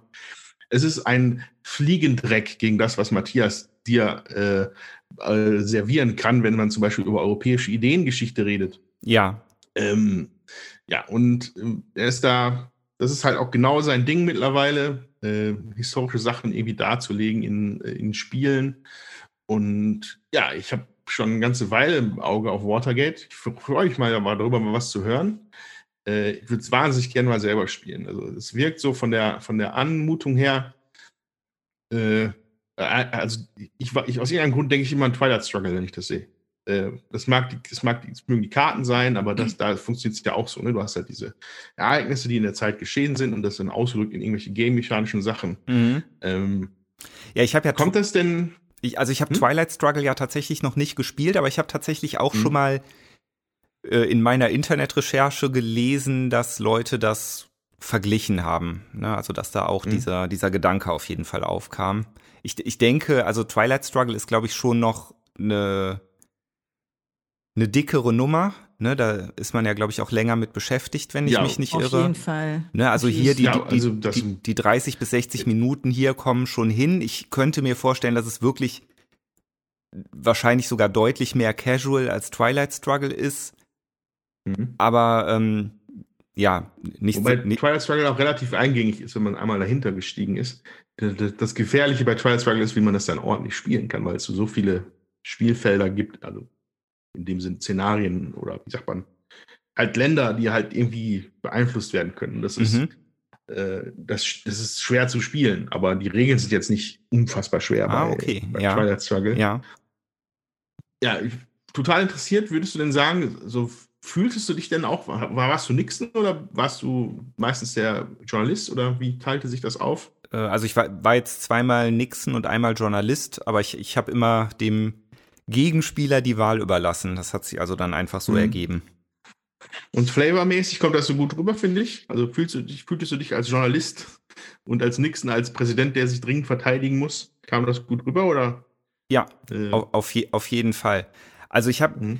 ich finde jetzt, also die, die, die Karten, die sind jetzt nicht wirklich extremst ultra unterschiedlich, finde ich, ne, der, der, mhm. der beiden Decks, aber, ähm, aber sie spiegeln halt wirklich einfach die, die Möglichkeiten ne, des Reporters und äh, der Nixon-Administration dann total gut wider. Also ich finde, es ist, also für mich ist es total stimmig und gut gemacht. Also so kommt es für mich zumindest rüber. Mhm. Ich habe jetzt gerade mal bei Boardgame Geek geguckt. Also ähm, das ist da mit einer 8,0 bewertet. Und ähm, Rank Overall 182. Also das ist schon äh, unter den ersten 200 Spielen und ähm, ich denke, das zeigt auch, wie beliebt das ist. Und ähm, ich glaube, das ist in den USA, läuft es auch besser als in Deutschland natürlich, ist ja klar, ist ja deren Geschichte irgendwo. Ähm, aber äh, ist natürlich cool. So auch für den Matthias. Und äh, also wir haben es leider auch noch nicht gespielt, wir haben es aber hier. Äh, ich weiß, Brigitte hat sich auch äh, besorgt. Ich glaube, die hat auch schon mal gespielt und die fand es auch super. Und Brigitte ist ja auch so eine Hardcore-Spielerin und die mag auch gerne so Wettbewerb in Spielen. Und äh, wenn du das so beschreibst, Thomas, dass da, ähm, dass da so ein Tauziehen äh, ist und man immer gucken muss, dass man irgendwie doch so dranbleibt oder in Führung geht, dann ähm, kann ich mir das schon vorstellen, dass das auch äh, durchaus spannend ist während der ganzen Partie, auch wenn die nur so kurz dann ist. Ja, ja, also ist es. Es ist wirklich spannend, ja. Ja, scheint, also es scheint ein optimales Zweispielerspiel zu sein. Das würde mich auch wahnsinnig interessieren. Nach allem, was man hört, war es, glaube ich, wirklich sehr erfolgreich. Ähm, ich glaube, es ist nicht nur bei Pegasus. Ich glaube, ursprünglich war es mal bei Frosted Games, wenn mich nicht alles täuscht. Ja, es ist Und auch Frosted Matthias Games, Matsch. aber Pegasus macht nur den Vertrieb, ne? Ja, so rum mag es dann sein. Auf jeden Fall, die sind da auch mit im Boot. Und äh, da sag ich mal nur Chapeau. Ja, also äh, ich, also ich hatte persönlich das Spiel überhaupt nicht auf der Spur. Wie so oft habe ich halt mal hier, mhm. hier und da nach Angeboten geguckt. Ne, das kommt ja immer schon mal vor. Und ja, da bin ich auf das Spiel gestoßen, klang halt direkt interessant, sah gut aus und dann war es auch schon im Warenkorb. Ja, also ich glaube. Schwuppdiwupp im Warenkorb. ja. gerade bei dem Spiel kann man da, glaube ich, nicht so viel verkehrt machen. Also es gibt ja auch äh, jetzt, sag ich mal, im Lockdown, wo man auch gar nicht so viele Leute äh, hat zum Spielen, es sei denn, man spielt online und ich merke einfach, dass mir das so ein bisschen widerstrebt. Ja, äh, da sind dann so zwei Spielerspiele wirklich das, was irgendwie läuft. Ne? Ja. Also das mhm. kann man halt machen.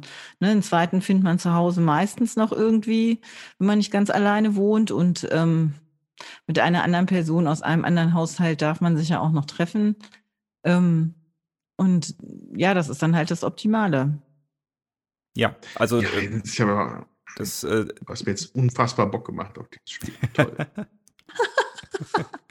ja, tut mir leid. Kannst nicht ja mal schlimm. gucken, ob du ein Angebot findest. Ich glaube, das ist auch, auch, allgemein nicht so sonderlich teuer. Nee, nee, nee. Also, wie gesagt, ist ja so typisches Zweispieler Format. Ne? Wobei mhm. ich, also wie gesagt, ich finde das, also das Material macht auf mich auch einen sehr guten Eindruck. Da ist nichts Schlechtes von meiner Seite aus zu sagen zu dem Spiel. Also zwischen 20 und 30 Euro spielt sich das, glaube ich, ab. Ja, ich glaube auch. Und ja, das kann man doch sicherlich mal investieren. Äh, ja, super. Habe ich jetzt Bock. Ich weiß zwar nicht, wie das hier so ein politisches Thema hier in meiner Zweispieler äh, Environment hier ankommt, aber. Ich würde es auf jeden Fall mal einfach mal auf den Tisch bringen. Also ich muss ganz hey. ehrlich sagen, ähm, ich würde gerne das nächste Spiel vorstellen, weil es ist auch so ein politisches Thema und ähm, hm. der Steffen hat das Spiel angeschleppt und es ist auch so ein Spiel, wo ich denke, ja, hm, oder wo ich gedacht habe, ja, politisches Thema, kartengetrieben, hm, Mal gucken, lässt dich mal drauf ein. Der Steffen spielt ja schon nicht viel mit dir. Dann machst du das mal so, ne? Weil ich will ja gerne spielen. Dann, ja. Also nehme ich das, was mein Mann dann mal vorschlägt, wenn er da schon mal Lust drauf hat. Und wir haben gespielt The Shores of Tripoli.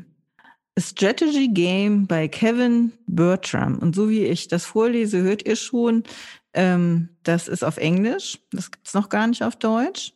Das ist auch ein asynchrones äh, Zweispielerspiel und es geht um die Schlacht um Tripoli. 1800 äh, paar zerquetschte. Und einer spielt äh, die Amerikaner und der nächste spielt, also der andere spielt da den Menschen, der Tripoli, ähm, ja, was heißt, unter sich hat. Das ist ein afrikanischer Herrscher, den Namen habe ich jetzt vergessen, äh, ob der Kalif oder was anderes heißt. So. Und äh, der Amerikaner hat ähm, die Seemacht und äh, versucht, einen Friedensvertrag durchzubringen, damit er seine Waren da nach Afrika gut transportieren kann. Und der äh, afrikanische Herrscher, der gewinnt, wenn er zwölf Geld dem Ami geklaut hat. Mhm. So. Die Kartendecks sind eben unterschiedlich auch. Also der, ähm, man sieht so die nordafrikanische Küste vor sich äh, und mit inklusive Gibraltar und Malta.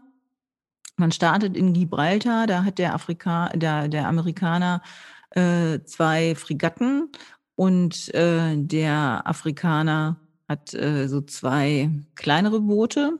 Ich sage jetzt mal Schaluppen dazu, die heißen aber anders. Mhm. Und man muss versuchen, mit seinen Schaluppen eben rauszukommen aufs Meer. Vor den Häfen sind immer noch so Freihandelszonen oder so, so eine Macht, so, ein, wo die, also so eine Zone, wo äh, der äh, Ami zum Teil eben patrouilliert und äh, dann muss man gucken erstmal, dass man da rauskommt, äh, um dann den Raub zu machen auf offener See. Das passiert mit Würfeln, diese Raubzüge und die Kämpfe. Und ähm, ja, wir haben das das erste Mal gespielt, der Steffen und ich. Der Steffen hat immer den Ami gespielt und ich immer den afrikanischen Herrscher. Und ähm, da muss man schon versuchen, dass man als, ähm, als Afrikaner möglichst zügig seine Raubzüge plant, bevor der Amerikaner, der kriegt da auch jedes Jahr noch eine mega Fregatte äh, äh, aufs Wasser und so, bevor der seine ähm, Schiffe da alle in Position bringt und ein fertig macht, weil man äh, gar keine kleinen Schiffe mehr hat, mit denen man Raubzüge machen kann.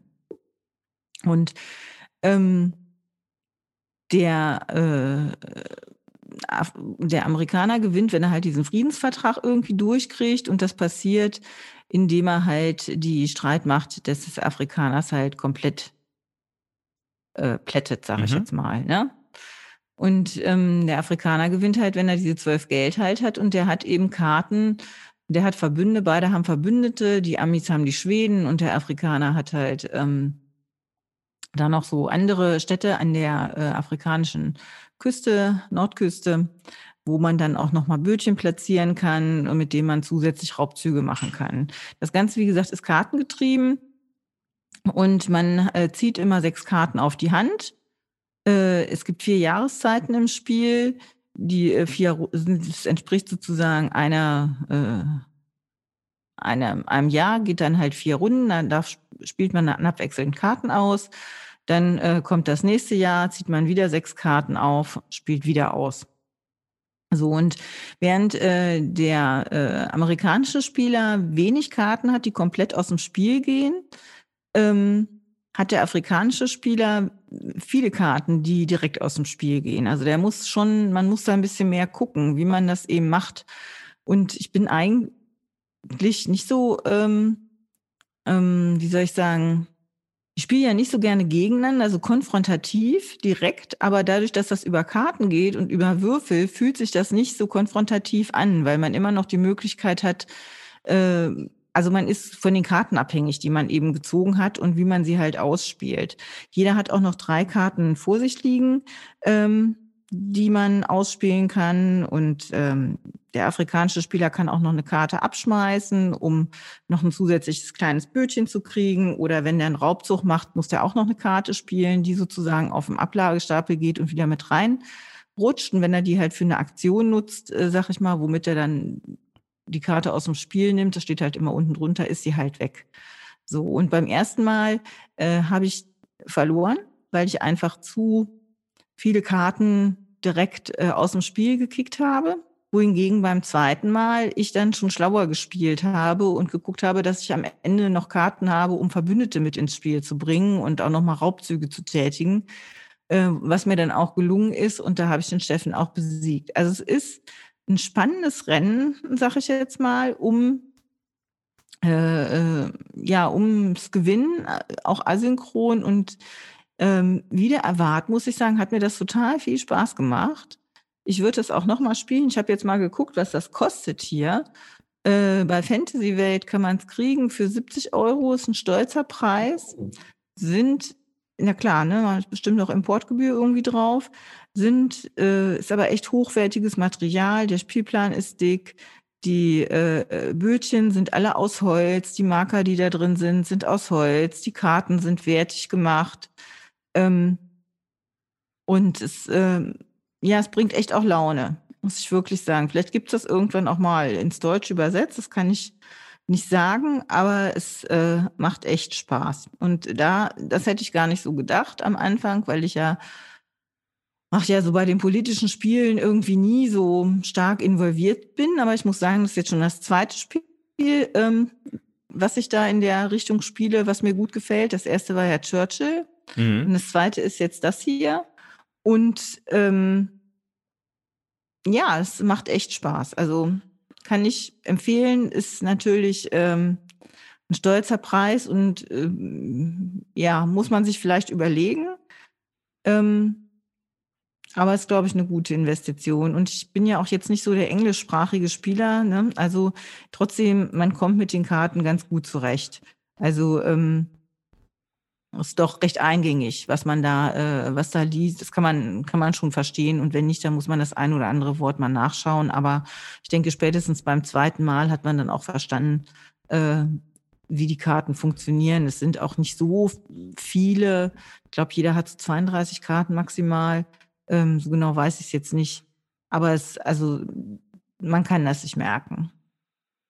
Und es ja, gibt also, auch gute Regelerklärungen auf Englisch, habe ich gerade noch gesehen. Ja, ich muss sagen, ich bin ganz begeistert von unserer Spielsektion heute. äh, noch nie von gehört, Chance of Tripoli. Ich habe jetzt hier mal ein bisschen geschaut. Ähm, auch hochinteressant ich wusste nicht, dass es einen, einen, einen berberesken Krieg gab zwischen Amerika und äh, Tripoli. Das ist das ja, erste Mal, dass ich auch von diesem historischen Vorgang erfahre. Also es war wohl ein Krieg von 1801 bis 1805. Genau. Der erste Krieg, den Amerika geführt mhm. hat. Äh, null Plan von und sowas finde ich dann immer hochinteressant, wenn sowas dann äh, irgendwie über Spiele nach, na, ein bisschen näher gebracht wird. Ne? Also in Amerika kennen die Leute das wahrscheinlich, das ist im Geschichtsunterricht, aber ich, mir sagt das halt, sagt das halt gar nichts.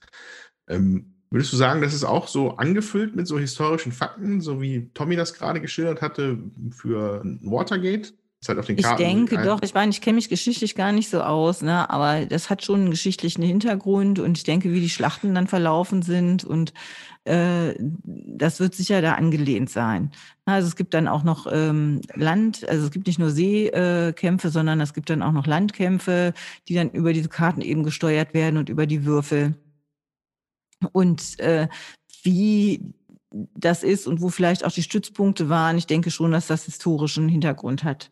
Das kann, ich habe das äh, Buch jetzt aber nicht gelesen und könnte da, also die Regel hat der Steffen gelesen, okay. hat mir das mhm. nahegebracht, äh, könnte da jetzt gar nicht äh, so viel zu sagen, muss ich sagen. Aber äh, also was mich halt begeistert, ist, ähm, dass ich als eigentlich jemand, der ähm, ja lieber so Euros spielt, ja, äh, doch über diese, diese Mechanik, dieses Kartengetriebene, dass mir das dann doch gefällt, weil ich mag ja eigentlich, ähm, ja, zum Beispiel Dominion finde ich jetzt nicht so toll.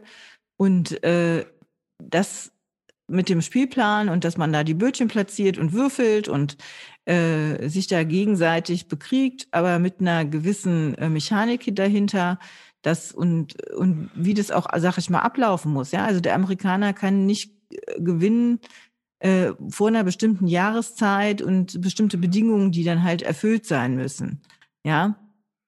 Äh, nicht Jahreszeit, äh, Jahreszahl, so. Mhm. Und äh, das hat schon auch einen historischen Hintergrund, denke ich. Ja. Und das mhm. macht einfach Spaß, dann äh, das auch ähm, ja, das heißt nachzuspielen, aber äh, ja, so ein paar taktische Kniffe dann auch äh, sich zu überlegen und wie soll es denn halt auch gehen. Also wir haben jetzt zweimal gespielt. Ich weiß nicht, ob das äh, natürlich noch ein Longseller ist. Das ist jetzt hier ähm, auf Boardgame Geek hat es eine 8,2, hat aber auch nur 233 Bewertungen.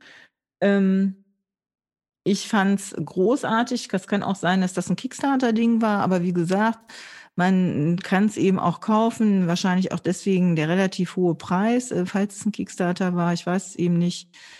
Aber es ist so, ähm, hat so Spaß gemacht und ähm, ja.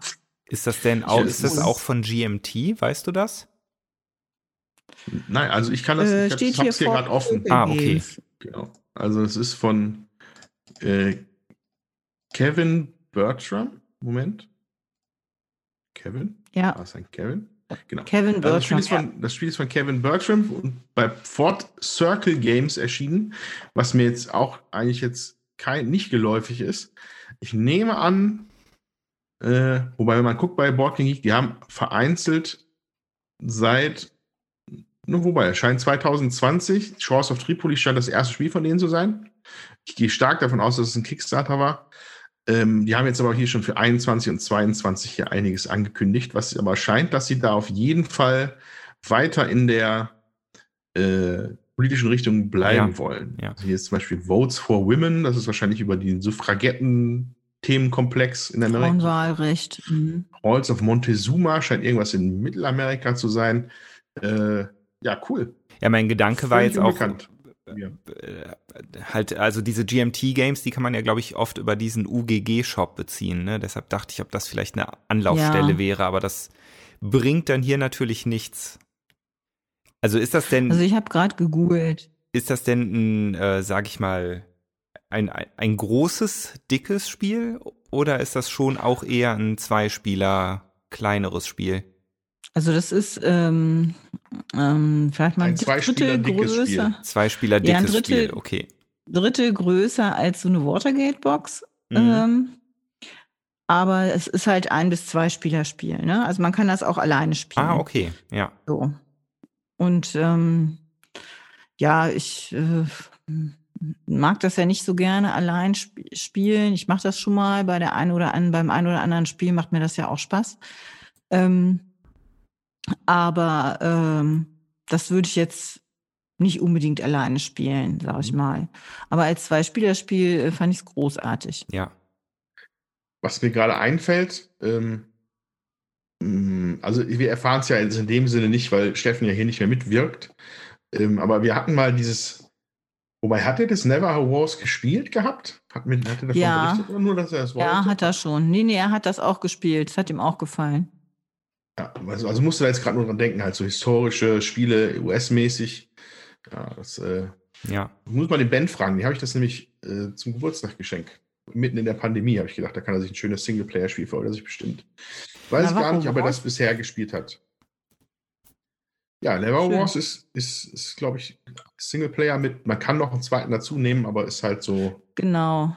ein bisschen also eigentlich ist es ein Singleplayer-Spiel, ja. Ja, ja. Das hat aber einen sehr schönen Spielplan. Da sind so Edelsteine abgebildet drauf und auch so ja. 3D-mäßig. Es sieht super aus. Ja, auf jeden Fall wäre es ja schön, wenn sich dann für das Spiel vielleicht auch ein deutscher Vertrieb finden würde. Ja, also wie gesagt, bei Fantasy Welt habe ich es jetzt gesehen, für 68 paar zerquetschte. Ja. Ich weiß nicht, wie viel die noch auf Lager haben und so, aber ja, ähm, ich denke, ne, das spricht vielleicht jetzt eher so die äh, Hörer von uns an, die dann auch das gerne mal für so ein Spiel auf den Tisch blättern. Vielleicht jetzt nicht unbedingt den Familienspieler, aber Klar, also ich ja. fand's super. Und ich denke, man muss es auch ein paar Mal spielen, um da äh, zu gucken, welche Strategie äh, ist dann da ganz gut. Und ich kann eben auch nicht sagen, wie ist der Langzeitspielspaß. Ne? Wir hatten es jetzt halt erst nach zwei Partien. Ja, Wunderbar. Cool. Danke für den Bericht davon. Also, das sind ja Sehr zwei gerne. Sachen, die ich also, tot, tot interessant finde. Super. So, ähm, ich würde dann wahrscheinlich jetzt wieder den Körper in den Mainstream wagen. Ähm, oh ja, bisschen, ich freue mich. Zurückkehren. Ähm, Und zwar, ich bin zumindest dann jetzt auch mit einem Zweispielerspiel noch äh, hier, ähm, was auch dann zu dem Thema gerade passt. Und zwar äh, möchte ich gerne von Spirits of the Wild berichten. So, das war. Ach ja, das war ja dein Geschenk, das war, ne? Das war, mein, das war mein Geburtstagsgeschenk, was mir nette Leute geschenkt haben. Ja. Und ähm, es lag jetzt ein Weilchen, ne? Geburtstag ist schon was her, aber es lag ein Weilchen im Schrank. Aber jetzt haben wir es ausgepackt und davon möchte ich gerne berichten. Also, Spirits of the Wild, der Designer ist Nick Hayes. Äh, was der Mann sonst so getrieben hat, weiß ich nicht. Ich glaube, mh, wobei das ist doch einiges. Oh, sehr viel. Chunky Fighters, DOS, Escape Room, ähm, Paw Patrol, Beach Rescue. okay, Mhm. ähm, also jemand, Sagt der auf jeden Fall, nix, ne? ähm, der, der jemand, ein Autor, der äh, wahrscheinlich für Mattel arbeitet. Ne? Also das wird ein, das, also weil die, der Publisher ist Mattel. Ähm, Interessant. Da, da sind wir natürlich automatisch irgendwo im, im Mainstream, sage ich mal, und deswegen wird er wahrscheinlich auch an diese vielen Produkten da mitgewirkt haben.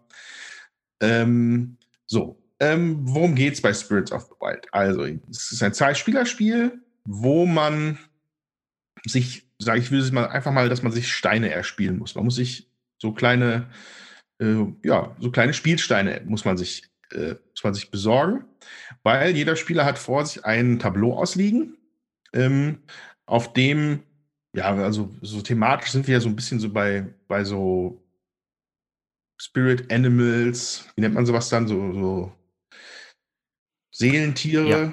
so Totemtiere. Totemtiere, so ein bisschen so, so mystisch, mystische Sachen, äh, mystisch angehaucht.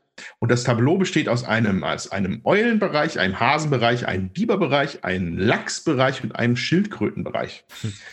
Und in denen, äh, das, der Spielplan ist relativ aus dicker Pappe mit Vertiefungen drin, wo halt diese Steine rein müssen.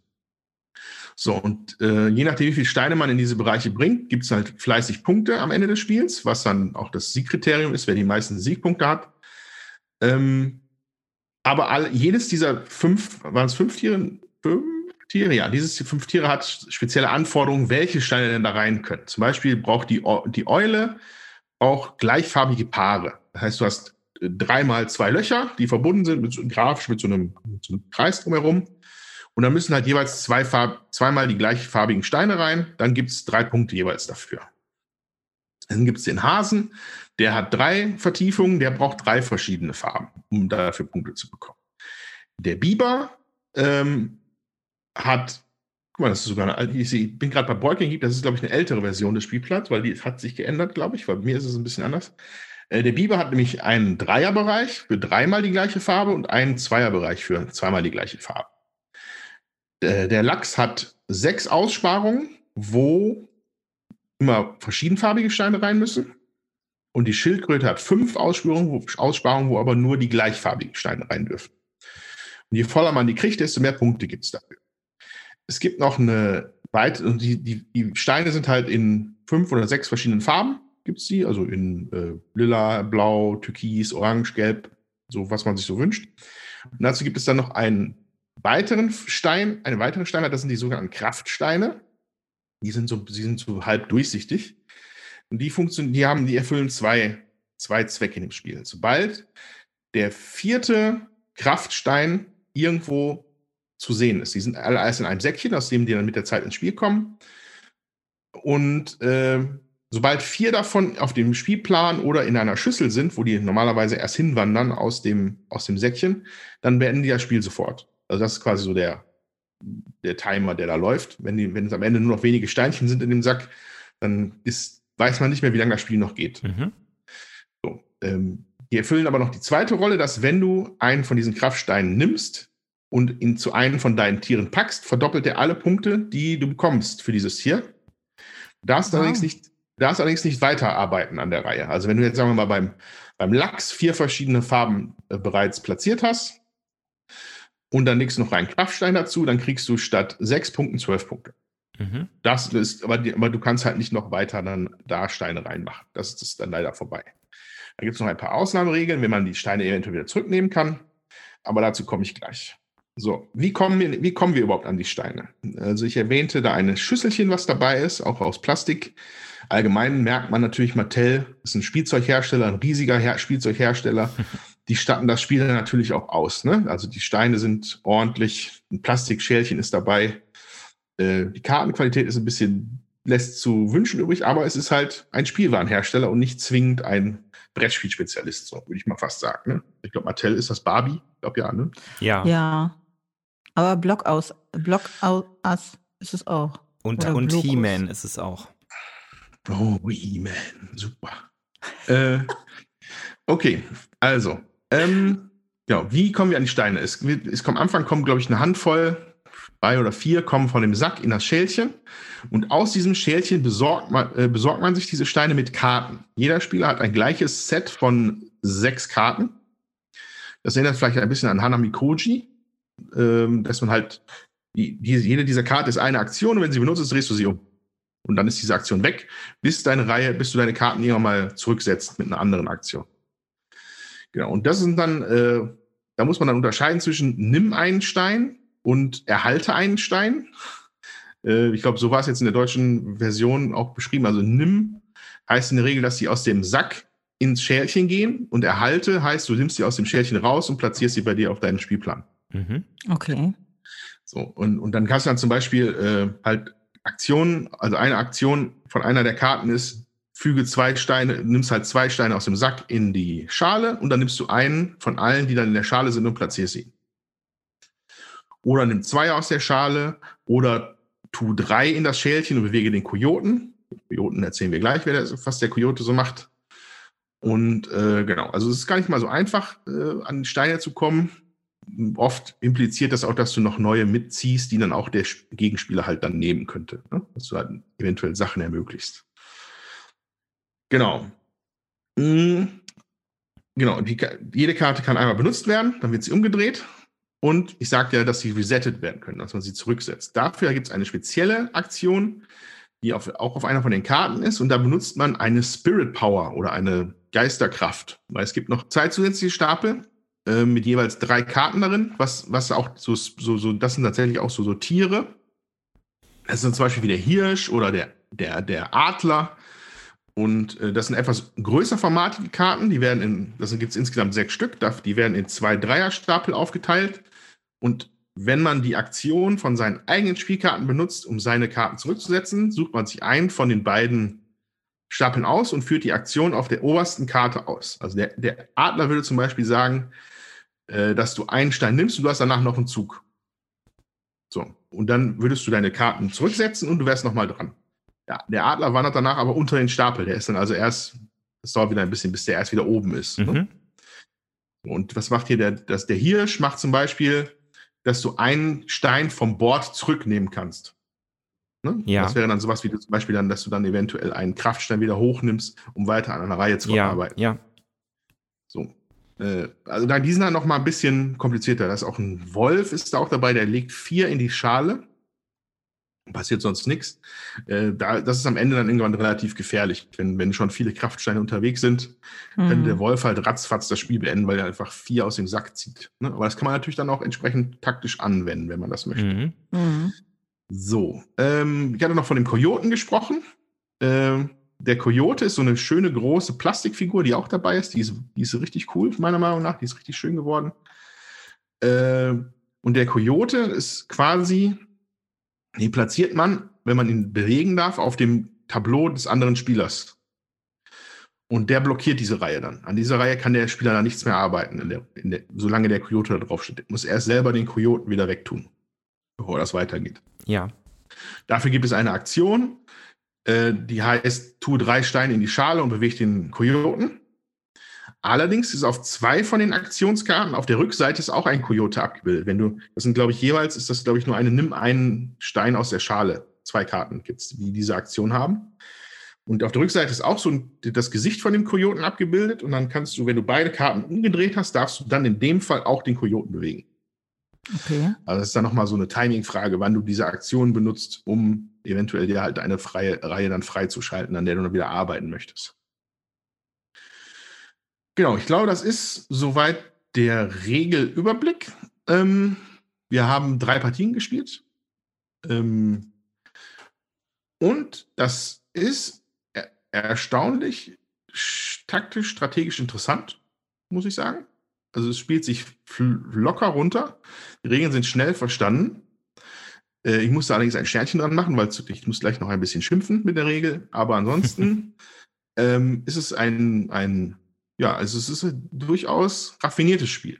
Ne, das ist also, weil man viele Faktoren halt zu berücksichtigen hat. Welche Aktionen mache ich ja, wann? Ich wollte gerade sagen, also es, es, es klang für mich jetzt auf jeden Fall tatsächlich recht strategisch und komplex, was man da ja, also das, das ist mit tatsächlich relativ überschaubaren verschiedenen Regeln kann man da sich aber trotzdem schon coole Sachen zurechtlegen, als dadurch, wann, wann man die Karten benutzt, dass, die, dass der, der Nutzen der Karten unterschiedlich ist, wann du entscheidest, wann du diese Spirit Animal Karten benutzt, um deine Karten zurückzusetzen, und welchen Effekt die dann wieder haben. Ja.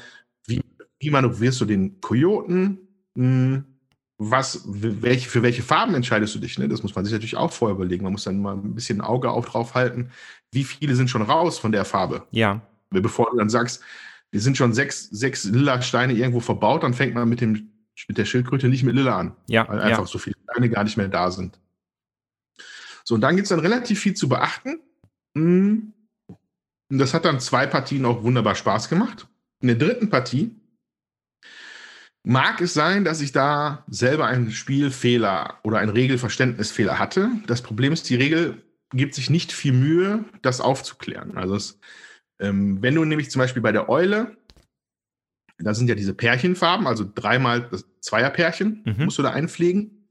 Wenn du ein, dich schon für eine Farbe entschieden hast in, den, in diesen Pärchen, ähm, darf da auch nur noch die andere Farbe rein. Da kann also nicht, du kannst es halt nicht irgendwie verbocken. Du kannst da nicht einen andersfarbigen Stein reinmachen. Das verbietet die Regel. Ja. Das hat aber dazu geführt, dass du Zwänge aufbaust mit der Zeit. Also, ne, wenn, du, wenn der Lachs zum Beispiel verschiedene Farben haben muss, kannst du die dann auch nicht mehr benutzen, die schon da drin sind. Das ist einfach ausgeschlossen von der Regel. Was dann in der letzten Partie dazu geführt hat, dass ich, ich hatte keine Züge mehr. Ging nicht mehr. Also es oh. mag einfach ein, ein rechnerisch unglücklicher Zufall gewesen sein. Ja. Ich habe dann die Regel durchsucht, was denn in dem Fall zu passieren ist. Da steht nichts dazu dem Thema. Gibt es nicht in der Regel. Ich habe dann wieder ein bisschen weiter geschaut. Bei Boardgame Geek ist der Autor sehr aktiv. Der hat sich dann auch dazu geäußert, weil das verschiedenen Leuten schon passiert ist. Ja. Ähm, er, er, schrieb, dass die Regel halt relativ kurz gehalten worden ist. Die haben ein paar Sachen rausgekürzt. Ne, das war dann einfach, weil es Mattel einfach ein bisschen kürzer haben wollte. Ähm, und man musste sich dann quasi dabei auf die Aussagen des Autoren verlassen, dass er gesagt hat, in dem Fall wird man einfach aussetzen. So. Und das hat dann aber dazu geführt, dass ich die letzten vier oder fünf Züge einfach ausgesetzt habe und dann war das Spiel ja. zu Ende, weil ja. dann der Kraft Das ist ja, ja, doof. Und das, muss ich sagen, hat mich sehr geärgert. Ja. Weil es einfach, es hatte bis dahin viel Potenzial, das Spiel, es hat Spaß gemacht. Dann war am Ende leider in der dritten Partie so ein Stinker, der mir da nicht gut gefallen hat. Ja. Ich habe es dann seitdem noch nicht wieder gespielt, das, aber nicht, weil ich jetzt wütend darauf bin, sondern äh, weil es einfach nicht dazu gekommen ist. Ich werde es sicherlich nochmal anpacken. Ja. Ähm, wie gesagt, ein Sternchen dran. Vielleicht habe ich das auch falsch gelesen. Ne? Also ich habe das halt, man muss halt dann wild anfangen zu suchen bei Boardgame Geek in irgendwelchen Foreneinträgen ja. und dann da mag, da mag einfach das Verständnis noch nicht so weit sein von meiner Seite. Es hatte da aber den Eindruck, dass es da einfach eine Regellücke gibt, dass man sich da einfach mathematisch rausschießen kann. Ja, ja. Äh, das war ein sehr unbefriedigendes Gefühl an diese Partie. Ja, das so glaube ich. Ja, das kann ich sehr ja. gut nachvollziehen. So, ähm, das mag dann, genau, also das mag einfach dann, vielleicht ist es das Problem, dass halt, weil, weil es so gewisse strategische Tiefe oder so, weil es bei Mattel erschienen ist, so war das, es wurde einfach vielleicht nicht drauf, nicht genau drauf, auf, drauf aufgepasst, dass es halt äh, also nicht vielleicht bis zum Ende durchentwickelt worden von einem Redakteur oder so, keine Ahnung. Aber ja. das ist reine Spekulation. Ja. Also wahrscheinlich hat Mattel wunderbare Brettspiele gemacht und ich rede ja nur Quatsch. Obwohl sie nicht so gut sind wie MB. ja, also ich äh, habe jetzt hier mal auch die Boardgang Geek Seite auf und es stand ja äh, auf der Golden Geek Best Two Player äh, nominierten Liste für 2018. Das ist ja auch in den USA auch schon 2018 erschienen und in Deutschland dann äh, 2020, glaube ich jetzt, ne? Und ja, also klar, das kann natürlich sein. Das tut mir aber leid, Andreas. Alles gut. Ähm, wie gesagt, ich mach, wie gesagt, möchte da ein Sternchen dran machen, dass ich das vielleicht auch einfach noch nicht richtig durchblickt habe und das ist vielleicht einfach perfekt. In der Situation habe ich es nicht besser aufgeklärt gekriegt. Ähm, dass es auf so einer Two-Player-Liste steht, auf jeden Fall. Also bis dahin, wie gesagt, hat uns das viel Spaß gemacht. Nicole war auch begeistert. Ähm, vielleicht sagen wir, so ein bisschen fehlte uns dann noch so ein bisschen so ein Kniff, aber eigentlich, ich glaube, der Kniff kommt mit der Zeit, wenn man ein bisschen mehr taktischer spielt, ne, die einen noch ein bisschen mehr aufs Board guckt. Ja, vielleicht kann man sich für diese spezielle Situation ja sonst auch einfach eine Hausregel überlegen. Ne? Man muss ja nicht dann blind äh, das ja, übernehmen, genau. was, also hätte, was einem da in einem Forum gesagt ja. wird. Genau, also eine, weil Teil dieses Regelproblems war auch, dass man es explizit gesagt ist, wenn du die Aktionen auf der Karte nicht, zur, nicht vollständig ausführen kannst, dann darfst du die Aktion nicht machen. So, also man müsste dann zumindest, die Regel müsste sich wahrscheinlich dann so gestalten, dass man passt, aber trotzdem eine Karte umdreht. Ja. Weil, das habe ich mich vorhin, das habe ich sogar äh, ausgelassen, ähm, man kann erst diese Aktion zum Reset machen, wenn man bereits drei andere Aktionen gemacht hat. Also erst, ja. du darfst erst als vierte Karte kannst du erst Reset machen. Und, und da kommst du halt, da, da, da kann halt Sand ins Getriebe kommen. Du kannst nicht, du kannst keine Aktion mehr machen von dem, was auf der Karte steht. Ja. Du kannst aber auch noch nicht resetten. Ja. Also ja. musst du passen. Ja. So, dann wäre die Regel in, meines Erachtens, dass du dann einfach trotzdem eine Karte für umdrehst. Ja, klar. Weil ja. dann kannst du irgendwann wieder resetten ja. und dann ist auch wieder alles ja. hoffentlich fein. Ähm, aber ja, das war dann in der Situation. Ja. Ja, das klingt naja. doch total sinnvoll. Also dann komplett aus dem Spiel raus zu sein, äh, macht ja dann wenig Sinn in dem Moment. Ja. Das wäre dann schön gewesen, wenn sowas in der Regel halt einfach explizit drinsteht, damit man es nicht suchen muss und dann auch selber noch unsicher ist. Aber ja. Ähm, aber es tut einfach dem Spiel an sich grundsätzlich keinen Abbruch. Das macht schon Spaß, kann man nicht anders sagen. Ähm, ist die von der Ausstattung her schön, erstaunlich schön, wenn man die ganzen die Steine sind schön dick und so, so ange, also die Form kannte ich so noch nicht. Das sind so an, angeschnittene, das sind nicht wie so, wie so glatte Smarties oder so, die sind so, die haben flache Kanten überall. Die passen da wunderbar in diese Löcher rein und äh, Kullern auch nicht weg, ne? Deswegen, weil die so glatte Kanten haben. Und ein wunderschöner Kojote ist auch dabei aus Plastik. Äh, das war schon nicht schlecht. Das muss man auf jeden Fall mal festhalten. Genau. Ja. Das wäre es eigentlich zu Spirits of the Wild. Ja, fein. Also bei uns oder mir gab es jetzt ansonsten nicht so viel Neues, was ich allerdings jetzt tatsächlich äh, mal gespielt habe, nämlich bei den äh, zwei kurzen Treffen, also bei den zwei Treffen, die wir mal hatten, Jutta, die du eben schon mal angesprochen hattest. Da Genau, wir haben haben wir uns im- Roleplayer gespielt. Äh, Genau, zu den Role- Treffen möchte ich noch. Roleplayer, ne? Ja, darf ich kurz was zu den Treffen sagen? Ja, Zu den Treffen äh, will ich sagen, wir haben uns natürlich komplett Corona-konform getroffen, zu der Zeit, als das noch möglich war. Ähm, und da waren wir auch alle ähm, ja schon längere Zeit zu Hause, so dass äh, die Ansteckungsgefahr da gering war. Genau. Aber das war ja halt äh, noch in dieser Zwei-Haushaltszeit und in, Genau. der, in der Urlaubs- und Ferienzeit. Also das, denke ich, haben wir schon auf jeden Fall alles ordentlich gemacht. Genau, aber das ist mir wichtig auch Ja. nochmal zu erwähnen, Ja. dass wir äh, uns da auch an die Regeln halten und ähm, ja, momentan treffen wir nämlich gar keinen. Ja. Ja. Gut, aber äh, zurück zu den schönen Zeiten, als wir gemeinsam am Tisch saßen und Ja. Roleplayer gespielt haben. Ähm, ich will da jetzt gar nicht tief drauf eingehen, denn das wurde erst vor relativ kurzen, kurzem in unserem Wichtel-Podcast angesprochen, recht ausführlich vom Steffen. Ne, also wer da jetzt nochmal nachhören möchte, kann das gerne im Wichtel-Podcast tun. War, glaube ich, die vorletzte Ausgabe, also 58. Ich lege nicht Ja. die Hand dafür ins Feuer, aber ich meine, das stimmt. Ähm, Ja, mir hat das Spiel auf jeden Fall sehr gut gefallen, muss ich sagen. Ähm, für mich kam auch tatsächlich das ähm, Rollenspiel-Flair auf, auf eine gewisse Art und Weise rüber. Ich meine, letztendlich durch den Zufallsfaktor, den man drin hat, erstellt man halt sozusagen einfach total bescheuerte Charaktere, aber trotzdem hatte ich direkt Bilder im Kopf und ähm, auch so von der von der Spielmechanik her, von der Atmosphäre her, mir hat das wirklich gut gefallen. Ne, wir haben es jetzt halt zu viert gespielt. Ähm, ja. Ich, ich fand es sehr schön. Also bekommt von mir auf jeden Fall auch einen Daumen hoch, das Spiel. Ja, ich muss für die Leute, die es jetzt gar nicht kennen, nochmal, man hat ein äh, Tableau mit einer ähm, äh, Reihe an äh, Löchern, ich glaube acht Eigenschaften, acht Charaktereigenschaften oder was, äh, in, wo man, oder sechs bis acht, ich weiß jetzt auswendig nicht, wo man seine, ähm, wo man Würfel platzieren muss, die müssen eine bestimmte Höhe haben. Äh, da gibt's auch noch Mechaniken, wo man Würfel in anderen Feldern verändern kann. Man hat eine Charakterkarte, man hat eine Geschichtskarte, wo man herkommt und ähm, ja, man hat noch so eine, so eine ähm, ja, Verhaltenskarte oder so, ich weiß nicht, wie die heißt jetzt. Äh, auf jeden Fall äh, in, wo man so ein Klötzchen hat, was man noch rauf und runter bewegen kann. Gesinnung. Bei Gesinnung, genau, da gibt's bestimmte ähm, Karten, wo dann drauf ist, dass man dieses Klötzchen eben auch bewegen muss. Und je nachdem, wo das am Ende da steht auf der Karte, gibt's dann auch nochmal Siegpunkte dafür.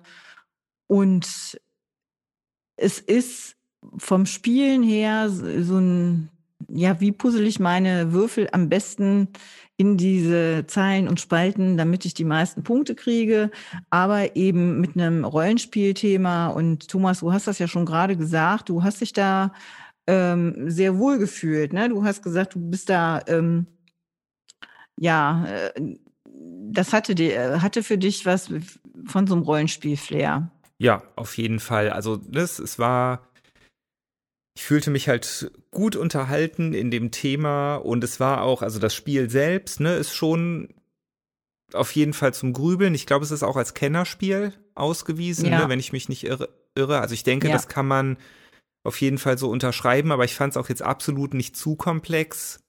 Ne, also hier jetzt an den Familientisch würde ich es auch nicht bringen, ähm, aber man muss sich da jetzt nicht den Kopf zu sehr drüber zerbrechen und ich, die Spielzeit war, glaube ich, auch recht überschaubar, ne? Ich weiß nicht.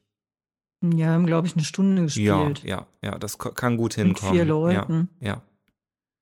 Also es ist schon so, dass man immer mal gucken muss, äh, wo, wie platziere ich meine Würfel denn am besten und äh, ähm, dass man da eben auch keine Fehler macht und dass man guckt, welche Karte nehme ich denn.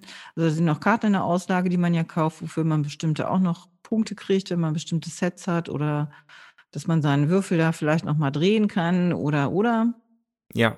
Also da gibt's äh, ja äh, durchaus auch noch Möglichkeiten. Ich finde, ja, das, also Kennerspiel verdient es schon zurecht. Also ja. es ist nicht mal so eben runtergespielt, ne? Äh, ich hatte dann überlegt, ob wir Sagrada vielleicht deswegen mal aus dem Regal schmeißen können. Und dann hat der Steffen gemeint, nein, das war ein völlig anderes Spiel. Und so von der Komplexität äh, finde ich, hat er recht. Das ist auch so ein Spiel, wo man Puzzle auf so ein Tableau puzzelt.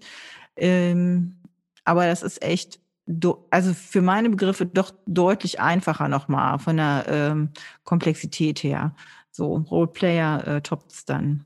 Ja, ja, also ich, ich, ich wollte jetzt auch nicht sagen, dass das alles easy peasy ist. Man muss natürlich schon auch ein bisschen aufmerksam sein und zum Beispiel aufpassen, dass die Jutta da nicht einfach ihr Set voll kriegt und super viele Punkte damit abräumt. Ähm, ja. Ne, das äh, geht einem dann schon mal, wenn man zu viel quatscht oder sich in Rollenspielgedanken äh, verknotet. Da geht einem sowas schon mal durch, ne? Aber ähm, nee, also ich fand es wirklich äh, unterhaltsam und schön und nicht zu lang, nicht zu komplex, aber auch absolut nicht trivial. Ne? Wie gesagt, jetzt hier auf den Familientisch würde ich es definitiv nicht bringen, aber mir hat es sehr gut gefallen. Ja, also äh, muss man dazu sagen, deine Frau war ja auch mit, der hat es auch gut gefallen, die fühlte sich auch ans Rollenspiel erinnert, hat sie gesagt. Und ich persönlich sehe das Ganze eher so hm, strategisch, sag ich mal, und habe so dieses Rollenspiel-Ding nicht so sehr im Fokus, sondern bin echt am überlegen, wie platziere ich meine Würfel denn am besten und äh, kriege ich auch den richtigen Würfel in der richtigen Farbe auf den Platz, damit ich da noch Punkte für kriege hin und her, so. Ja. Und ähm, also auch dann kann man das super spielen. Ja. Ja, es ist also jetzt nicht nur was für äh, Fans von Rollenspielen, sondern wirklich auch, ähm, ja, wenn man so Dice Puzzling, sag ich jetzt mal, mag, also Würfel aufs Tablett zu puzzeln, äh, dann ist es auch cool. Also mir macht das auch richtig Spaß. Und äh, ich habe schon überlegt, es gibt eine Erweiterung, habe ich gesehen, wo man dann auch mit seiner Figur tatsächlich noch gegen ähm, Monster kämpft. Oh. Das äh, fände ich auch nochmal mhm. interessant und spannend. Ja. Ähm, das ist irgendwie die erste Erweiterung, die gibt es auch schon auf Deutsch. Ähm, also liebe Hörer, äh, wenn ihr die äh, kennt, das Spiel ist ja schon ein bisschen älter, hat schon ein paar Tage auf dem Buckel, dann ähm, fände ich es gut, ihr würdet uns mal einen Kommentar schreiben, wie ihr die Erweiterung findet, wenn ihr sie denn habt. Auf Twitter oder Facebook. Genau. Korrekt. Ja, äh, Roleplayer. Jetzt habe ich ja beim Wichtel-Podcast eigentlich schon alles zugesagt. Super interessant. Würde ich gerne mal spielen. Irgendwann wird alles wieder normal, dann machen wir das. Oh ja. Dann muss Andreas mal mit der Nicole zum Spielewochenende kommen, damit wir mal Zeit haben, das alles auch zu spielen. Gut, dann würde ich gerne noch ein Spiel ansprechen, was ich jetzt zum ersten Mal gespielt habe. Etwas, es ist schon etwas älter. Ähm, hat aber, glaube ich, das ist aber durchaus bekannt. Und zwar würde ich gerne von Viticulture reden. Oder erzählen, besser gesagt. Ähm, Viticulture war, glaube ich, das erste Spiel von äh, Stonemeyer, beziehungsweise Jamie Stegmeier und ist erschienen bei Feuerland hier in Deutschland. Und ich habe davon jetzt etwas, was sich Essential Edition nennt, habe ich mir geholt. Ähm, da sind dann, glaube ich, schon teilweise Sachen aus der Erweiterung, aus der Tuscany-Erweiterung drin, aber noch nicht alles. Ich habe also genau herleiten kann ich es nicht, äh, weil ich das Original oder das, die erste Version davon nie gespielt habe. Ich habe jetzt jedenfalls äh, Viticulture die Essential Edition gespielt, äh, besorgt und gespielt. So, was ist Viticulture? Die Leute, die es vielleicht noch nicht kennen, hier geht es um Weinanbau. Hier sind jeweils äh, Winzer, die ein Weingut bearbeiten und äh, pflegen. Und das machen wir, damit wir Wein verkaufen. Also es gibt Kunden, die wollen Wein haben in bestimmten Qualitätsstufen. Und das müssen wir, das müssen wir irgendwie erreichen. Was ein relativ aufwendiger Prozess ist, wahrscheinlich wie im echten Leben, das auch ein aufwendiger Prozess ist, einen guten Wein zu machen. Ähm, ich habe es mit Wein ja nicht so. Also ich, habe es ja auch mit Bier nicht so. Ich habe damit allgemein nichts, aber Wein ist schon echt fies, muss ich sagen. Das Einzige, wo ich mal Wein benutze, ist mal zum Kochen. Naja, ähm, deswegen kann ich natürlich, könnte ich jetzt auch nicht genau sagen, ob das jetzt äh, super realistisch ist, weil ich mich mit Wein auch nicht auskenne. Ich fühlte sich allerdings so an, als ob das schon ordentlich recherchiert gewesen wäre. Und ich habe mich ein bisschen wie ein Winzer gefühlt. So, ähm, mechanisch gesehen ist es ein Worker-Placement-Spiel, ganz klassisch das aber an allen möglichen Enden und Ecken und Enden so kleine Twists hat, die äh, das schon interessant machen.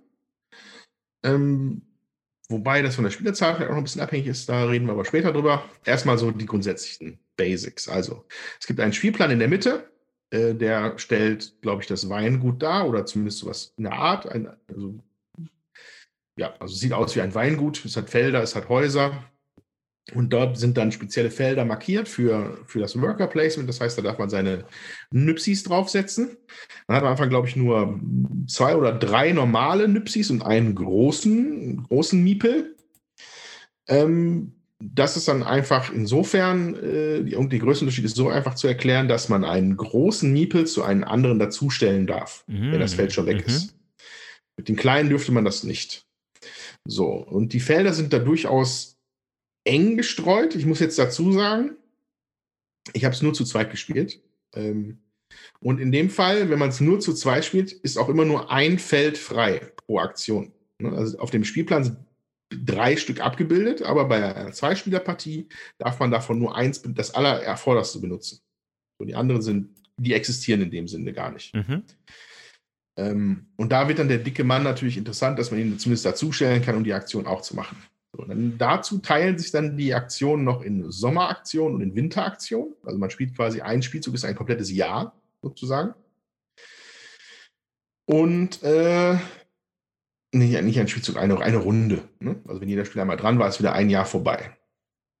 So, und, äh, und die Aktionen auf den auf dem Spielbrett beeinflussen dann auch maßgeblich, was auf dem eigenen Tableau passiert. Ähm, jeder Spieler hat sein eigenes Tableau, wo tatsächlich seine Weinberge drauf sind, die er tatsächlich hat. Inklusive, äh, ja, wie nennt man das, so, so diese Stampfbecken, ja? ja? wo man mit den Füßen dann die Weintrauben ja. zertritten kann. Und auch der Weinkeller befindet sich auf dem eigenen Spielplan. So, ähm, Hm, oben hatte ich erwähnt, das sind Weinberge. Das Spiel ist an sich nämlich an der Stelle auch äh, kartengetrieben. Also es gibt Weißweine und Rotweine, beziehungsweise erstmal Rebsorten, weiße und rote. Und die muss man sich von, also die kann man sich, es gibt einen kleinen, also nicht einen kleinen Stapel, es ist ein großer Stapel kleiner Karten, wo halt verschiedene, die ganzen verschiedenen Rebsorten drin sind. Da muss man sich halt mit der Zeit welche ziehen und dann kann man sie auf einem von drei Weinbergen anbauen, die man hat. So, die sind, haben bestimmte Werte. Also ich glaube, 5, 6, 7 auf dem Ei und, und das gibt auch an, wie viel Traubenwert da angebaut werden darf. Also eine, eine Traubenkarte hat in der Regel oben links eine Anforderung, dass man halt eventuell noch ein zusätzliches Gebäude gebaut haben muss. Ich gleich noch drauf. Und äh, ein, ein Wert in einem roten Kreis und einen, einem weißen Kreis, äh, die dann halt die Qualitätsstufe der roten Traube angeben oder der weißen Traube, die dieser, diese Rebsorte halt herstellt. Wenn man den erntet im Herbst, mhm. glaube ich, oder im Winter. Irgendwo, also ich glaube im Winter Herbst, erntet. Im Herbst, im Winter Herbst. erntet es kein, gibt nur noch Eistrauben. Eiswein ja, ich wollte gerade sagen, machen. Eiswein gibt es aber auch, ja. Ja. ja ich, ich, glaube tatsächlich, dass es aber eine Winteraktion ist. Also in, im, im spieltechnischen Sinne. Ja, okay. ja. So. So, genau. Also da hat man drei Berge, da baut man, legt man Karten drauf und dadurch generieren die dann Trauben. So, erntet man Trauben, wandern die erst in die, in die, in die Stampfbecken. Kälterei, glaube ich. Kein Plan, mag sein. Ähm, diese, diese Stampfbecken haben äh, Werte von, also gibt es sie für Rotwein und für Weißwein und die haben da die Zahlen 1 bis 9 drauf. wenn jetzt theoretisch eine Wein Weinsorte äh, sagen wir, ein Rot, deine, kombinierte Rebensorte gibt dir einen Rotwein, also rote Traube der Stufe 3, würdest du einen so einen durchsichtigen Glasmarker nehmen und ihn auf die 3 in deinem Stampfbecken legen. Und das heißt, aus dieser Weintraube könntest du in dem Fall einen Rotwein der Qualitätsstufe 3 machen. Ne? Ähm, analog dazu funktioniert es auch mit den Weißen. Hier kommt jetzt noch der, der, ein, ein spezieller Kniff dazu, den Viticulture hat, weil jede Runde werden die Weine besser auch die Trauben werden schon besser in den Stampfbecken. Mhm. Also die gehen, es, es, wandert jede Runde, die du sie nicht weiterverarbeitest, wandern die höher. Und dann werden die höherwertig. So. Hm, aber mit den Weintrauben bist du dann, wenn die noch in den Stampfbecken sind, da kannst du noch nicht den, den, den Vogel abschießen. Dafür musst du natürlich erstmal Wein machen. Und das machst du in deinem Keller. So, der Weinkeller hat auch, äh, besteht auch aus drei Feldern.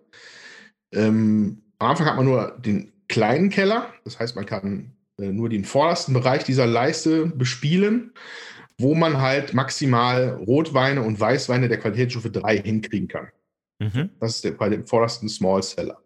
So, wenn du das machen würdest, dann würdest du nämlich eine Traube vom, äh, aus, dem, aus dem Trampelbecken nehmen und einfach rüberschieben in den Small Seller entsprechend der Größe, äh, der, der Höhe der Qualität, die man da quasi abgeerntet man dürfte da dann tatsächlich auch schon Wein kombinieren. Also wenn du da ein, wenn du vielleicht eine Zweier-rote Traube hast und eine Dreier-rote Traube bereits im Stampfbecken, dann könntest du die beide runternehmen, dann hättest du eine Fünfer-Traube. Ne? Rosa. Bei zwei rote sind noch einfach, einfach eine bessere rote. Ach so. Ich habe gedacht, du hast auch eine weiße Erde. Entschuldigung.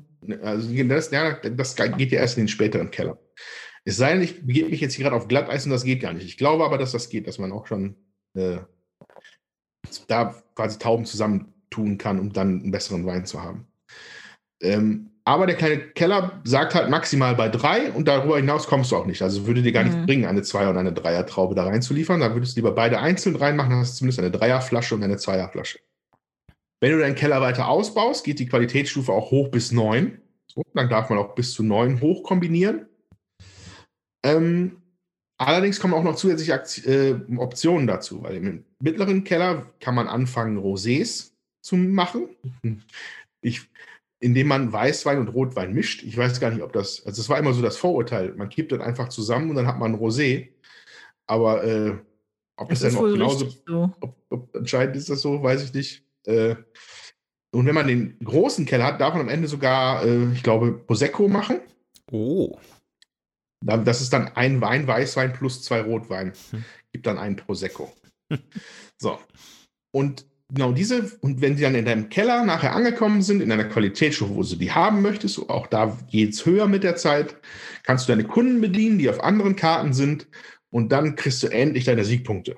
So, das ist ein komplizierter Prozess bis dahin, weil man halt auch verschiedene äh, Anforderungen erstmal schaffen muss. Man braucht halt, muss die Keller ausbauen, man muss für spezielle gute Rebsorten auch noch einen, einen Trellis bauen, also so, eine, so, ein, so ein Gestell, wo die sich halt hochbanken können. Oder du brauchst extra noch so eine Bewässerung, die du noch vorher bauen musst. Ähm, man muss halt das Tableau in dem Sinne erstmal upgraden, um überhaupt richtig gute Weine machen zu können. So. Ähm, was auch, ja? Ja, was ich auch wichtig finde, ist, äh, man spielt zwar Frühling und Sommer und Winter und Herbst, da teilt, teilt sich auch irgendwie das Brett, ne? Das ist auch mhm. wichtig. Und man kann nicht die Figuren vom Frühjahr und Sommer dann einfach auf die Herbstseite schieben. Also man muss sich bei seinen Figürchen, ja. die man einsetzt, ähm, da muss man auch so ein Worker-Management betreiben und sich überlegen, okay, wenn ich jetzt äh, in der gleichen Runde auch noch eine Herbst- oder eine Winteraktion machen will, dann kann ich nicht alle meine Männchen, die ich habe, verbrauchen, sondern dann muss ich äh, damit kalkulieren, dass ich im Herbst und im Winter auch noch welche habe. Ganz genau. Das äh, ist da echt eine begrenzte Ressource. Am Anfang muss man da echt mit kämpfen. Es gibt allerdings im Herbst, äh, im Winter eine Winteraktion, wo du einen zusätzlichen Arbeiter dir holen kannst. Du gibst auch noch, also dir, der, den hast du dann permanent. Du musst ihn einmal bezahlen mit Lira, die man sich verdient. Und äh, dann kann man sich neue Männliches dazu kaufen. Es gibt auch noch einen extra Wanderarbeiter, den man bekommen kann. Äh, den kriegt man bei einer, bei der Festlegung der Spielereihenfolge. Da komme ich gleich drauf. Aber ich merke schon, man, wenn man jetzt jede Mechanik hier beleuchtet, dann wird es ewig, dann ist es ein eigener Podcast. Ähm, ja. Aber ein bisschen, ein paar Details müssen noch rausgearbeitet werden, damit man äh, so, sagen wir mal, die, die, die, die Systeme so ein bisschen besser versteht.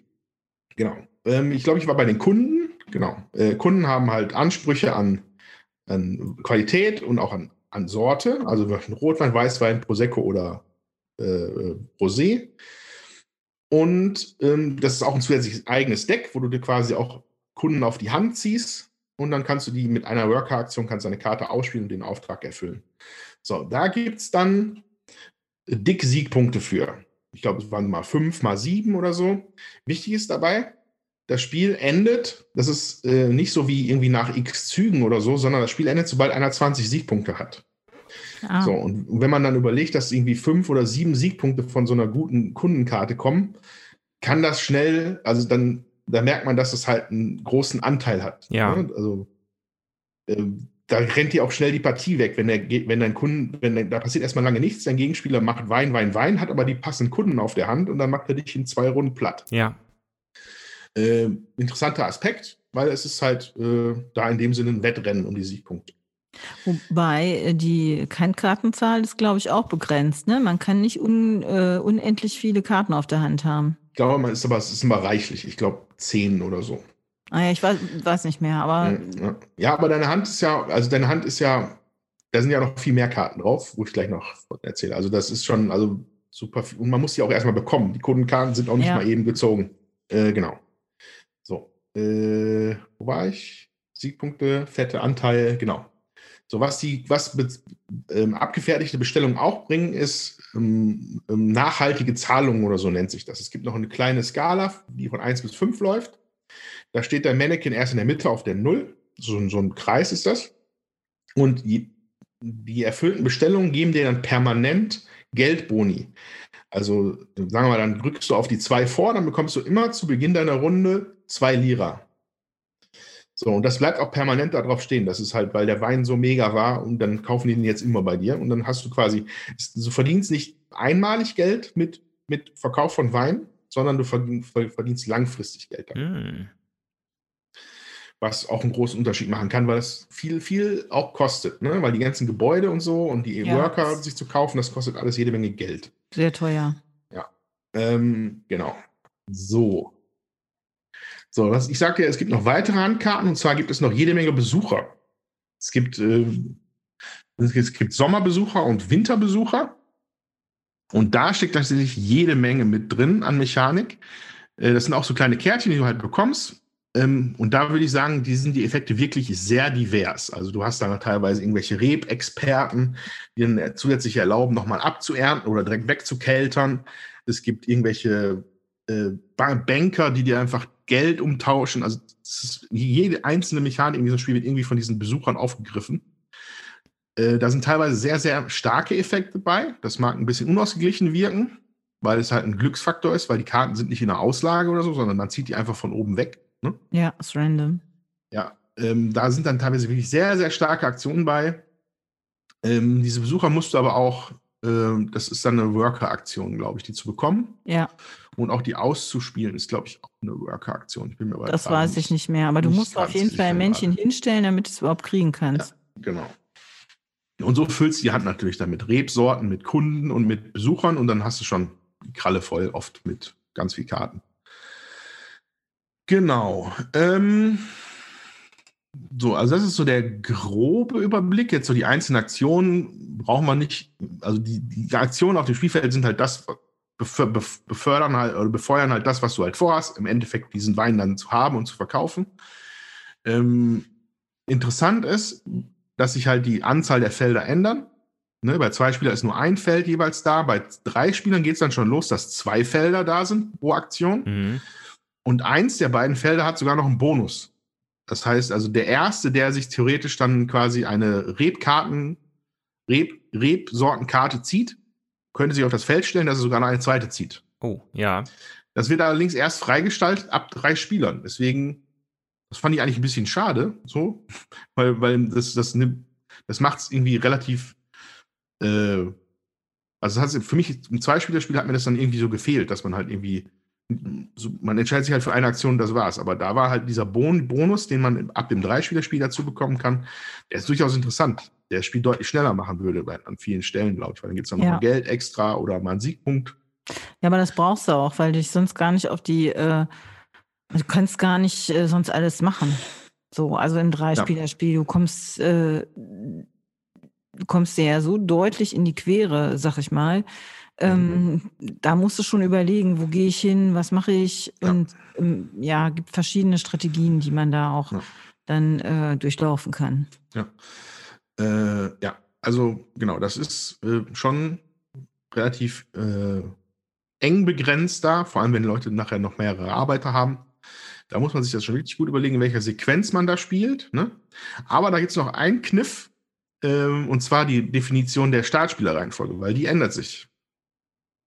Und zwar nämlich jeder Spieler hat noch so ein Hahn-Miepelchen, also so, so, so ein Hahn. Nicht also im Zapfhahn, sondern so, ein, so im Sinne von Tier. Ja, ein Hahn, Gockel. So ein Gockel, genau. So, und den platziert man im Frühling, sucht man sich aus, was man, an welcher Startposition man denn sein möchte. Es gibt, glaube ich, sechs, es ist quasi links auf dem Spielfeld ist so eine Tabelle mit sechs Feldern für maximal sechs Spieler. Da ist auch noch ein siebtes drauf, für jemanden, der immer als letzter gehen möchte, das kann auch sein. Und die haben halt unterschiedliche, bringen die unterschiedliche Boni mit, je nachdem, für wen du dich entscheidest. Also sagen wir mal, ich, ich möchte gerne auf, ich möchte auf jeden Fall der Erste dran sein. Dann stellst du deinen Gockel auf das Einserfeld und das war's dann. Dann bist du auch der erste Spieler. Du hast aber keinen Boni. Der, der Spieler, der sich freiwillig auf die 2 stellt, kriegt zum Beispiel eine Reb Rebsortenkarte extra. Hm, der, der ja. sich, derjenige, der sich freiwillig auf die 3 stellt, kriegt eine zusätzliche äh, äh, äh, Kundenkarte. Ja. Und so werden die, die, die, die Boni werden gefühlt immer stärker, je weiter du nach hinten gehst auf dieser Leiste. Und ich glaube, die unterste ist, dass du tatsächlich diesen Wanderarbeiter kriegst. Dann kriegst du halt einen schwarzen Miepel, der dann für diese Runde, quasi für die komplette Runde mit als Worker bei dir geplaced werden kann. Ja. Ja. So, und da fängt es dann schon an, dass es halt ein interessanter Kniff ist, meiner Meinung nach, dass man sich da gut überlegen muss, was wäre jetzt opportun für mich? Ich hätte jetzt gerne diese Karte. Was bedeutet das? Dass die und die Spieler aber vor mir dran sein könnten. Ich möchte aber unbedingt vor dem dran sein, weil da sehe ich schon, dass der gleich seinen Wein, seinen Wein Weinberg abbauen möchte.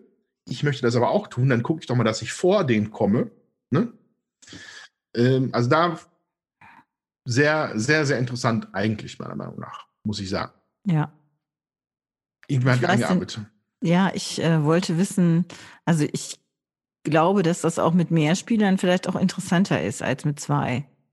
So, ich, ich gehe stark davon aus. Und ich hoffe das auch. Und dass ich das irgendwann mal äh, mit mehreren Leuten spielen kann, um das auch dann mal zu erleben. Bisher war es halt wirklich nur mit zwei Spielern möglich. Ähm, genau. Was man noch dazu sagen kann, Teil dieser Essential Edition, so wie ich das verstanden habe, war noch äh, ein verändertes Spielsetup. Das man also für Leute, die Viticulture kennen, mag es vielleicht jetzt interessant oder neu zu sein. Vielleicht kommt es auch aus der Tuscany-Erweiterung, bin ich mir nicht sicher. Auf jeden Fall hat jeder Spieler kriegt eine Mama und eine Papa-Karte. Hm. Ach stimmt, ja, richtig. Okay. Äh, das heißt, die heißen tatsächlich Mama und Papa-Karte. Ich weiß nicht, ob man so betont, weil das ist auch nur Mama und Papa-Karte, aber du bist quasi der Erbe eines, eines äh, Weinbergs. Und die Kombination aus Mama und Papa definieren, wie viele Pole du am Anfang hast, welche Karten du auf der Hand, Hand hast, ne? Ja, ja. Dass du da quasi unterschiedliche Start-Setups für Spieler hast. Ja. So, dann gibt es dann, ich glaube, man, man kriegt jeweils zwei und dann sucht man sich halt aus, wer Mama und Papa waren. Ja, genau. Genau, das finde ich eigentlich auch eine interessante Lösung und auch flavormäßig finde ich das gut für ein italienisches äh, Weinspiel, dass der Mama und Mama und Papa da quasi äh, äh, mit im Spiel sind. Ja. Ja. So, ich glaube, das war mein doch gar nicht so grober Überblick über Viticulture. Ähm, es bleibt halt der Wunsch, das auf jeden Fall mit mehr Leuten mal zu spielen, auch der Wunsch, das nochmal mit zwei Spieler spielen, mit zwei Leuten zu spielen. Es kommt, es wirkt manchmal ein bisschen, dass es ein bisschen dauert, bis es in Fahrt kommt. Ja, das, das finde ich auch. Das fand, also das glaube ich immer so. Ja, das mag, oder man muss es halt irgendwie besser können. Also die, die, ich glaube, wir haben es dreimal gespielt. Das war, fühlte sich halt immer noch relativ ähnlich an. Ne? So ein bisschen, ist, am Anfang passiert noch nicht so viel. Hinten raus ist dann aber wie so eine Lawine. Ne? Wenn die Leute die äh, entsprechenden Kundenkarten auf der Hand haben, dann geht das ratzfatz. Ja. Dann ist jemand, ist jemand bei 20 Punkten und dann ist auch einfach Schluss. Ja. Die Partie wird noch zu Ende gespielt, die Runde wird noch zu Ende gespielt, aber bis man da, das geht, man kann eigentlich, man muss, muss eigentlich wirklich darauf achten, dass man mindestens mal genauso viele Kundenkarten immer spielt wie der Gegner. Ja. Weil, das so, weil das so substanzielle Siegpunktgewinne sind, dass du da kannst da nicht hinten dran bleiben. Das geht nicht. Du musst da vom Rhythmus her dich da anpassen an deine anderen Mitspieler.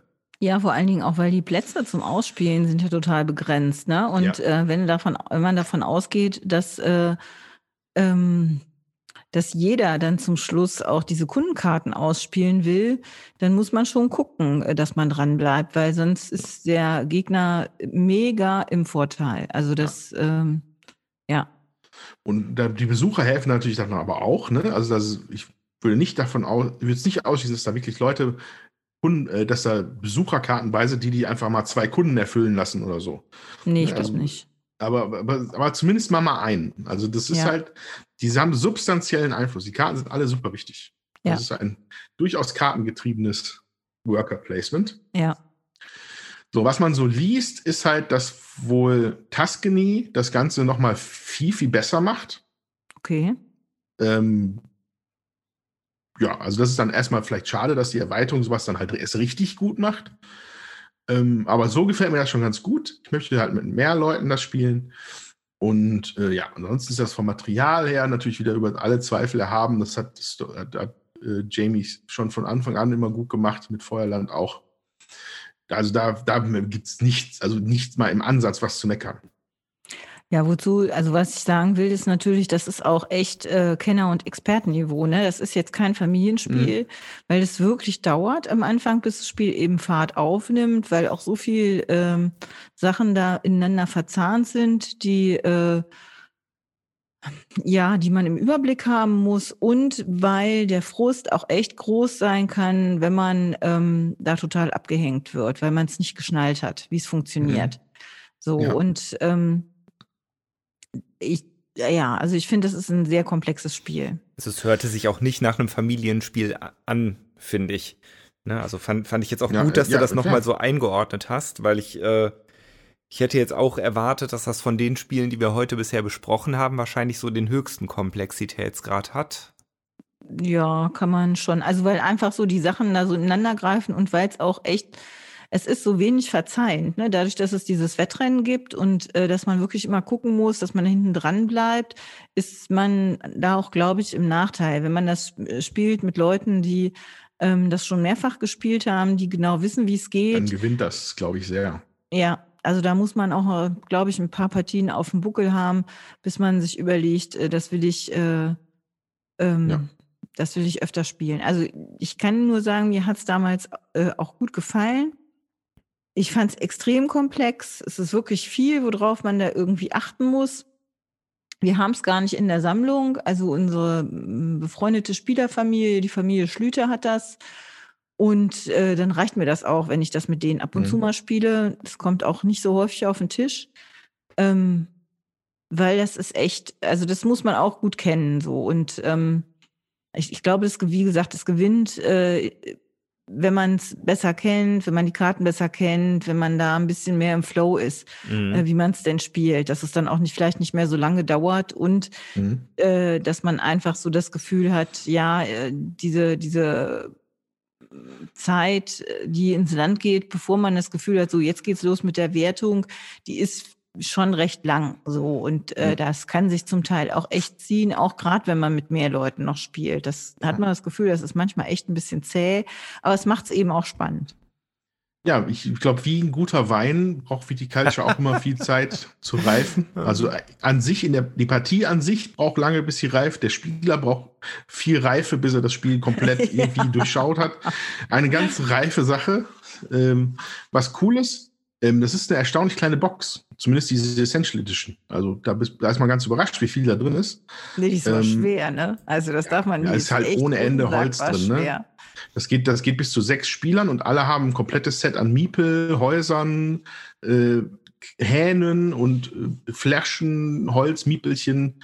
Da ist ordentlich was drin, auf jeden Fall. Er hat sich also vorher dann nicht lumpen lassen. Ja, das glaube ich. Aber mit sechs würde ich das nicht spielen wollen. Also ich fand ja. das mit vier schon zäh, äh, aber mit sechs, oh mein Gott. Also ich habe bei Balking Geek gab es so eine, äh, so einer hat es in seinem Review geschrieben, äh, drei bis vier Spieler ist die beste, ist die beste Zahl. Dann war, glaube ich, darüber hinaus noch fünf, also ein bisschen schlechter, aber noch gut war fünf. Danach zwei Spieler und ganz schlecht, und dann waren nur Solo und ganz am, ganz am untersten Ende war dann sechs Spieler. Ja, also. Äh, könnte ein bisschen krass sein dann. Aber. Ja, ich glaube, das hat dann Downtime ohne Ende und man schnappt sich dauernd die Felder weg und ist auch ja. wirklich nur frustriert. Das macht dann auch keinen Spaß. Ja, also ich finde, so ein Spiel gewinnt halt auch, wenn man das Gefühl hat, man ist so ein bisschen im Flow. Und wenn du permanent das Gefühl hast, du kannst irgendwie gar nichts machen, weil alle vorher auf die Felder gegangen sind und äh, so ein mega Konkurrenzkampf äh, sich dann da entspinnt. Ähm, ich weiß nicht, ob das so lustig dann ist. Äh, ja, aber ich freue mich wirklich mal auf eine Vierspielerpartie. Das möchte ich gerne mal erleben, weil es dann, glaube ich, so äh, das volle Aroma entfaltet. Ah. der, der Wein. Ich nehme äh, an, du hast mit der Nicole gespielt? Das ist korrekt. Was sagt Nicole denn? Ähm, ich glaube, ihr hat es ganz gut gefallen. Sie hat mir, also wir waren uns da relativ einig, dass es halt so echt so ein bisschen braucht, bis es in die Gänge kommt. Aber ähm, ansonsten hat es auch viel, was Nicole halt dann mag. Ne? So, äh, das Worker Placement, äh, man kann sich jetzt nicht super viel ärgern, gegenseitig. Hm. Und man kann sich da halt schön was aufbauen. Also müsste sie nochmal interviewen, aber ich glaube, das war so, war so der, äh, das, der Eindruck. So, das Fazit. Wenn ich, auch, wenn ich aus dem Nähkästchen plaudere, wenn wir mit dem Podcast fertig sind, wenn wir mit dem Hund rausgehen, danach werde ich sie vielleicht überreden wollen, noch eine Runde Viticulture zu spielen. Ja. So. Genau. Also, genau, Viticulture wird für viele draußen keine Neuigkeit sein. Für mich war es neu. Es ist interessant. Ähm, es ist, äh, wie gesagt, das Erstlingswerk von Jamie Stigmeyer. Von vielen auch dann deswegen gesagt, ja, das ist halt dann auch nicht so gut. Hm? Viele Leute sagen, dass halt Tuscany dann das jetzt wirklich richtig, richtig gut macht. Ähm, werde ich dann vielleicht irgendwann mal in der Zukunft mal sehen, wenn es denn so gut ankommt, dass ich da auch die Erweiterung zu haben möchte. So, diese Essential Edition wirkt mir aber schon wie ein rundes Paket. Ähm, ja. Was ich halt finde, wenn du sagst, äh, wird der ein oder andere schon kennen. Also ich habe jetzt mal geguckt, das ist ja 2015 erschienen. Ja. Und ich merke einfach, äh, jedes Jahr, es kommen so viele Spiele raus, äh, worauf ich Lust habe. Dann gibt es viele, die werden gehypt und äh, dann sind die tatsächlich in jedermanns äh, Ohr und ähm, versucht man die auch irgendwie zu spielen. Tatsächlich, kurze, kurze, kurze, Korrektur. Ich glaube, das Original Viticulture ist sogar 2013 erschienen. Ja, genau. Ich hatte jetzt nach der Essential Edition Ja. geguckt hier. Mhm. Die ist von 2015. Äh, man versucht das dann auch irgendwie zu spielen, wenn es denn geht. Und ich merke, dass äh, viele schöne Spiele dann doch irgendwie auf der Strecke bleiben. Und wie gesagt, ich, ich gucke mir hier unser ungespielt äh, Regal an. Und da liegt etliches, was ich gerne auch noch spielen würde, wie äh, La Granja, ähm, dann Agra, was wir irgendwie 2000, weiß ich nicht, 18, 17 gekauft haben, weil es auch so cool aussah. Und äh, wir haben fünfmal mit der Regel angefangen, glaube ich schon, Mhm. und es noch nicht einmal gespielt. Äh, Imperial Settlers liegt hier auch noch. Das haben wir auch noch nie gespielt. Und ich merke einfach, ähm, wir kommen gar nicht nach, äh, so mit den ganzen Neuheiten, die es da immer gibt. Und ähm, ja, und ich finde, es ist auch legitim, dann ein Spiel, wo man weiß, das ist gut besprochen und ähm, dann sich auch irgendwie Jahre später noch zu besorgen, wenn es das denn noch gibt. Ich hatte heute eigentlich vorgehabt, ein Spiel noch vorzustellen, Mangrovia, weil das hatte ich äh, dem letzten hier nochmal gespielt und äh, habe dann mal vorher gegoogelt, ob man das überhaupt noch kaufen kann und musste mit Entsetzen feststellen, ähm, dass es das nicht mehr gibt. Und Mhm. äh, das, wir haben das Spiel für 30 Euro gekauft damals und jetzt bezahlt man 50 dafür äh, und äh, kriegt es dann nur, ja, also nicht mehr so normal im Handel halt. Der ein oder andere Händler hat es vielleicht noch oder über Ebay oder so. Deswegen habe ich darauf verzichtet. Und da merkt man einfach, äh, es gibt Spiele, die, die verlieren ihre äh, Aktualität nicht, ne? Oder andere Mhm. Sachen, die werden dann zehn Jahre später halt dann nochmal aufgelegt mit ein paar Veränderungen, weil man halt festgestellt hat, ja, das äh, ist vielleicht jetzt nicht mehr so äh, ganz so aktuell. Da haben wir äh, ähm, Mauerbauer ist schon uralt und das wurde letztes Jahr irgendwie neu aufgelegt, äh, unter einem anderen Namen auch nochmal mit ein paar Veränderungen. Und das haben der Steffen und ich dem Letzten aus unserem äh, Ungespielt-Regal geholt. Und da denke ich einfach, ähm, da muss man einfach auch mal gucken. Ne? Also jedes Spiel hat auch m, vielleicht doch noch seinen Reiz äh, und wird halt nochmal ähm, dann auch aus der Mottenkiste hervorgeholt äh, von bestimmten Verlagen auch, weil sie Mhm. sagen, nee, so schlecht ist es nicht. Ne? Und wir sind dann, man kann nicht immer so komplett aktuell sein, finde ich. Nee, das ist schwierig, weil es einfach sehr, sehr viel ist mittlerweile. Ja, ja, Ja. ja. So, ich, allein jetzt schon, wenn man jetzt mal einfach nur Stonemeyer anguckt, da sind jetzt schon wieder drei, die ich gar nicht kenne, die dieses, äh, dieses, dieses Zivilisationsaufbauspiel von letztem Jahr, Tapestry oder so. Ja, Ich, keine Ahnung, ich habe auch dieses Dings noch nicht gespielt, Euphoria, keine Ahnung. Und ich wäre, würde mich als Fan bezeichnen von dem Ja, Spiel. Von ja. ihm. Aber man kommt ja selber schon nicht mehr hinterher. Das ist halt nicht so schnell, ein Brettspiel ist nicht so schnell konsumiert wie eine Serie oder ein Film oder ein Computerspiel. ja. Äh, da hat man dann noch ein bisschen Rücklauf dann teilweise. Aber das finde ich gar nicht schlimm. Nee, ich finde das auch nicht schlimm, ne? Und ähm, da finde ich jetzt auch noch mal, ähm, die Kinos haben ja immer noch zu wegen des Lockdowns und manchmal wird ja auch gesagt, na, das Spiel kostet so viel, 50 Euro für ein Brettspiel und so. Ja, wenn wir mit der kompletten Familie ins Kino gehen, äh, mit Getränk und Nachos oder irgendwas, dann äh, sind wir bei 60 Euro. Ja, ja, ja. So, Ja. und äh, das haben wir dann, dann haben wir einen Abend Spaß, ne? Und äh, wenn man dann so ein Brettspiel spielt für den Preis, dann kann man da durchaus mehrere Abende Spaß haben. Ja, Man kann aber auch leider gar keinen Spaß haben. Ist auch schon vorgekommen. Ja, ist auch schon vorgekommen. Da muss man sich halt vorher gut informieren. das kann im Kino Ich aber auch passieren. Ich hoffe, Das ist dass es, ich hoffe, dass es, bald, dass es noch Kinos gibt. Ihr Das wisst ja, hoffe dass ich ich da noch einen gewissen Hintergrund habe. ja. Ja. Äh, Nee, ja, aber was mich, ich mal was mich mal interessieren würde, äh, also ich nehme an, das ist dann die Brigitte, die das hat, ja? Nee, Schlüters hatten haben Schlüters das. ist ein andere Ich glaube, andere Brigitte hat Familie. das auch. Brigitte hat das auch. Also mich würde mal interessieren, ob jemand wirklich diese Tuscany-Erweiterung schon hat oder mal sie gespielt hat, weil ähm, das ist, ich habe gerade mal geguckt bei Bildern, die ist halt von der Box her genauso groß wie das Base Game. Und anscheinend gibt es eine Tuscany Essential Edition, 2018 erschienen, wo halt alle anderen Erweiterungen drin sind. Und ich würde gerne wissen, ob sich das lohnt. Vielleicht wisst ihr das ja, vielleicht habt ihr das da draußen ja schon mal gespielt und möchtet uns einen Kommentar schicken.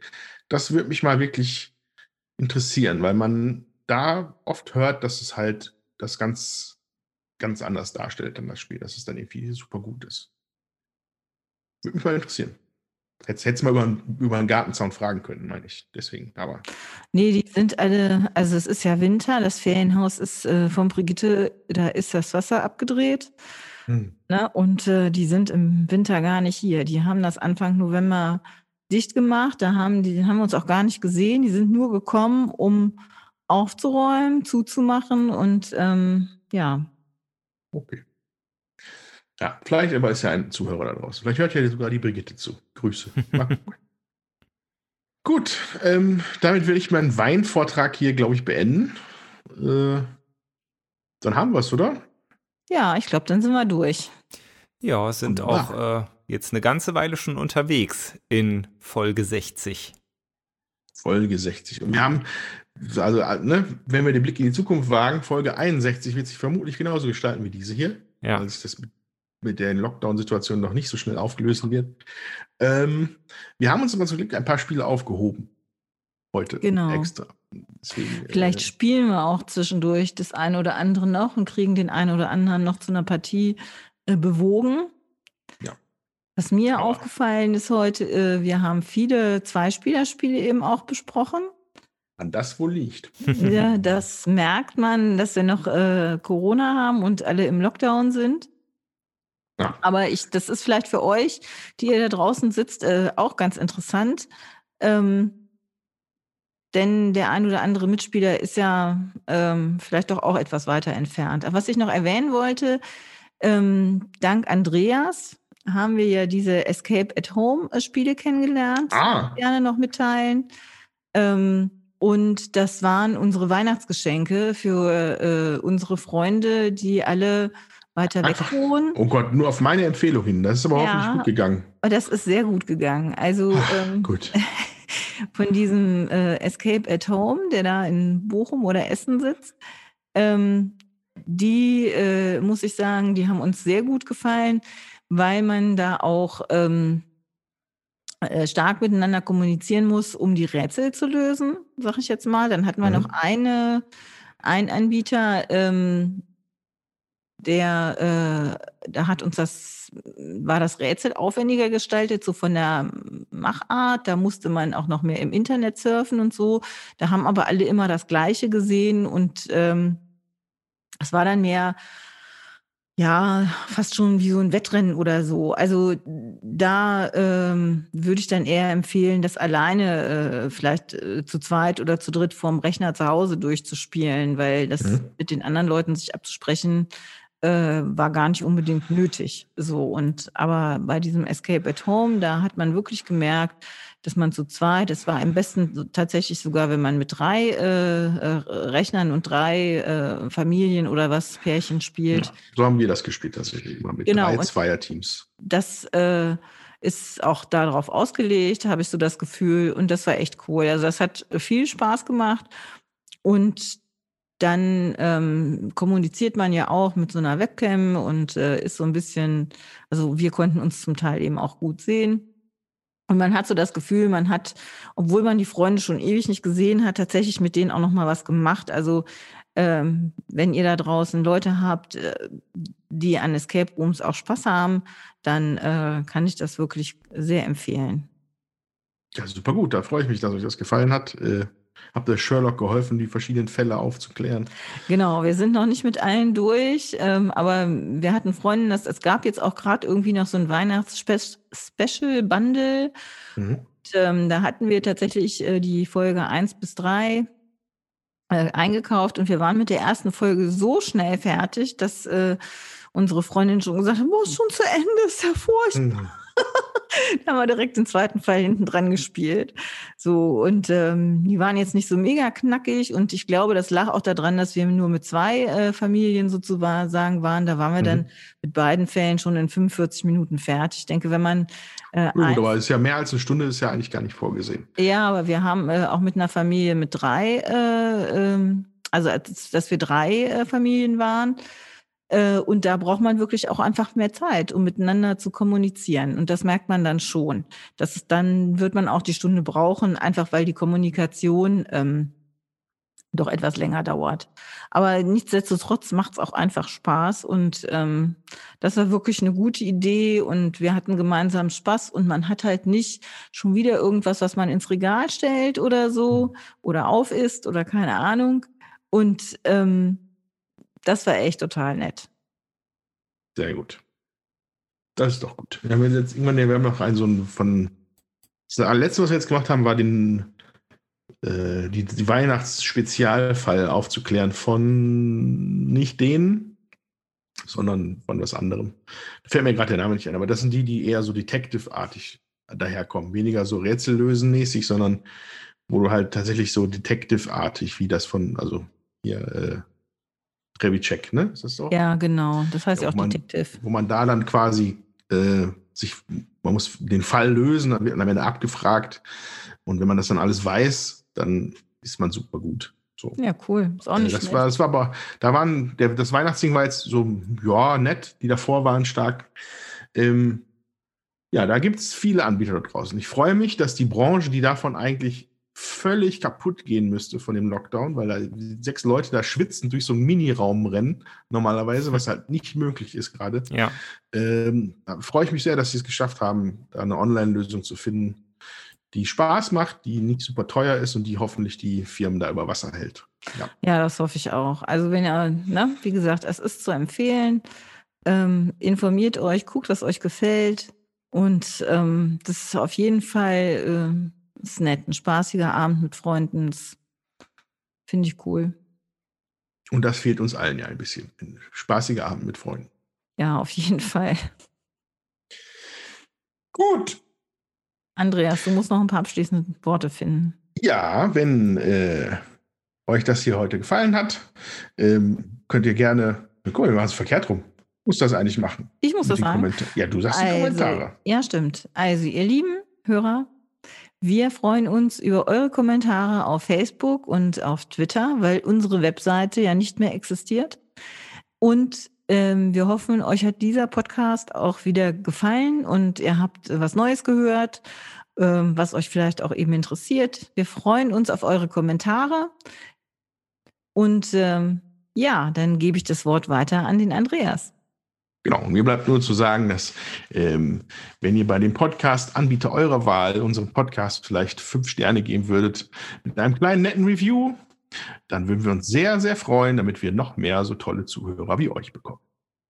Und in diesem Sinne. Denke ich, versuchen wir mal ein gemeinsames. Oh, oh, oh, oh. Ja, wir versuchen es mal. Also, 3, 2, 1. Tschüss.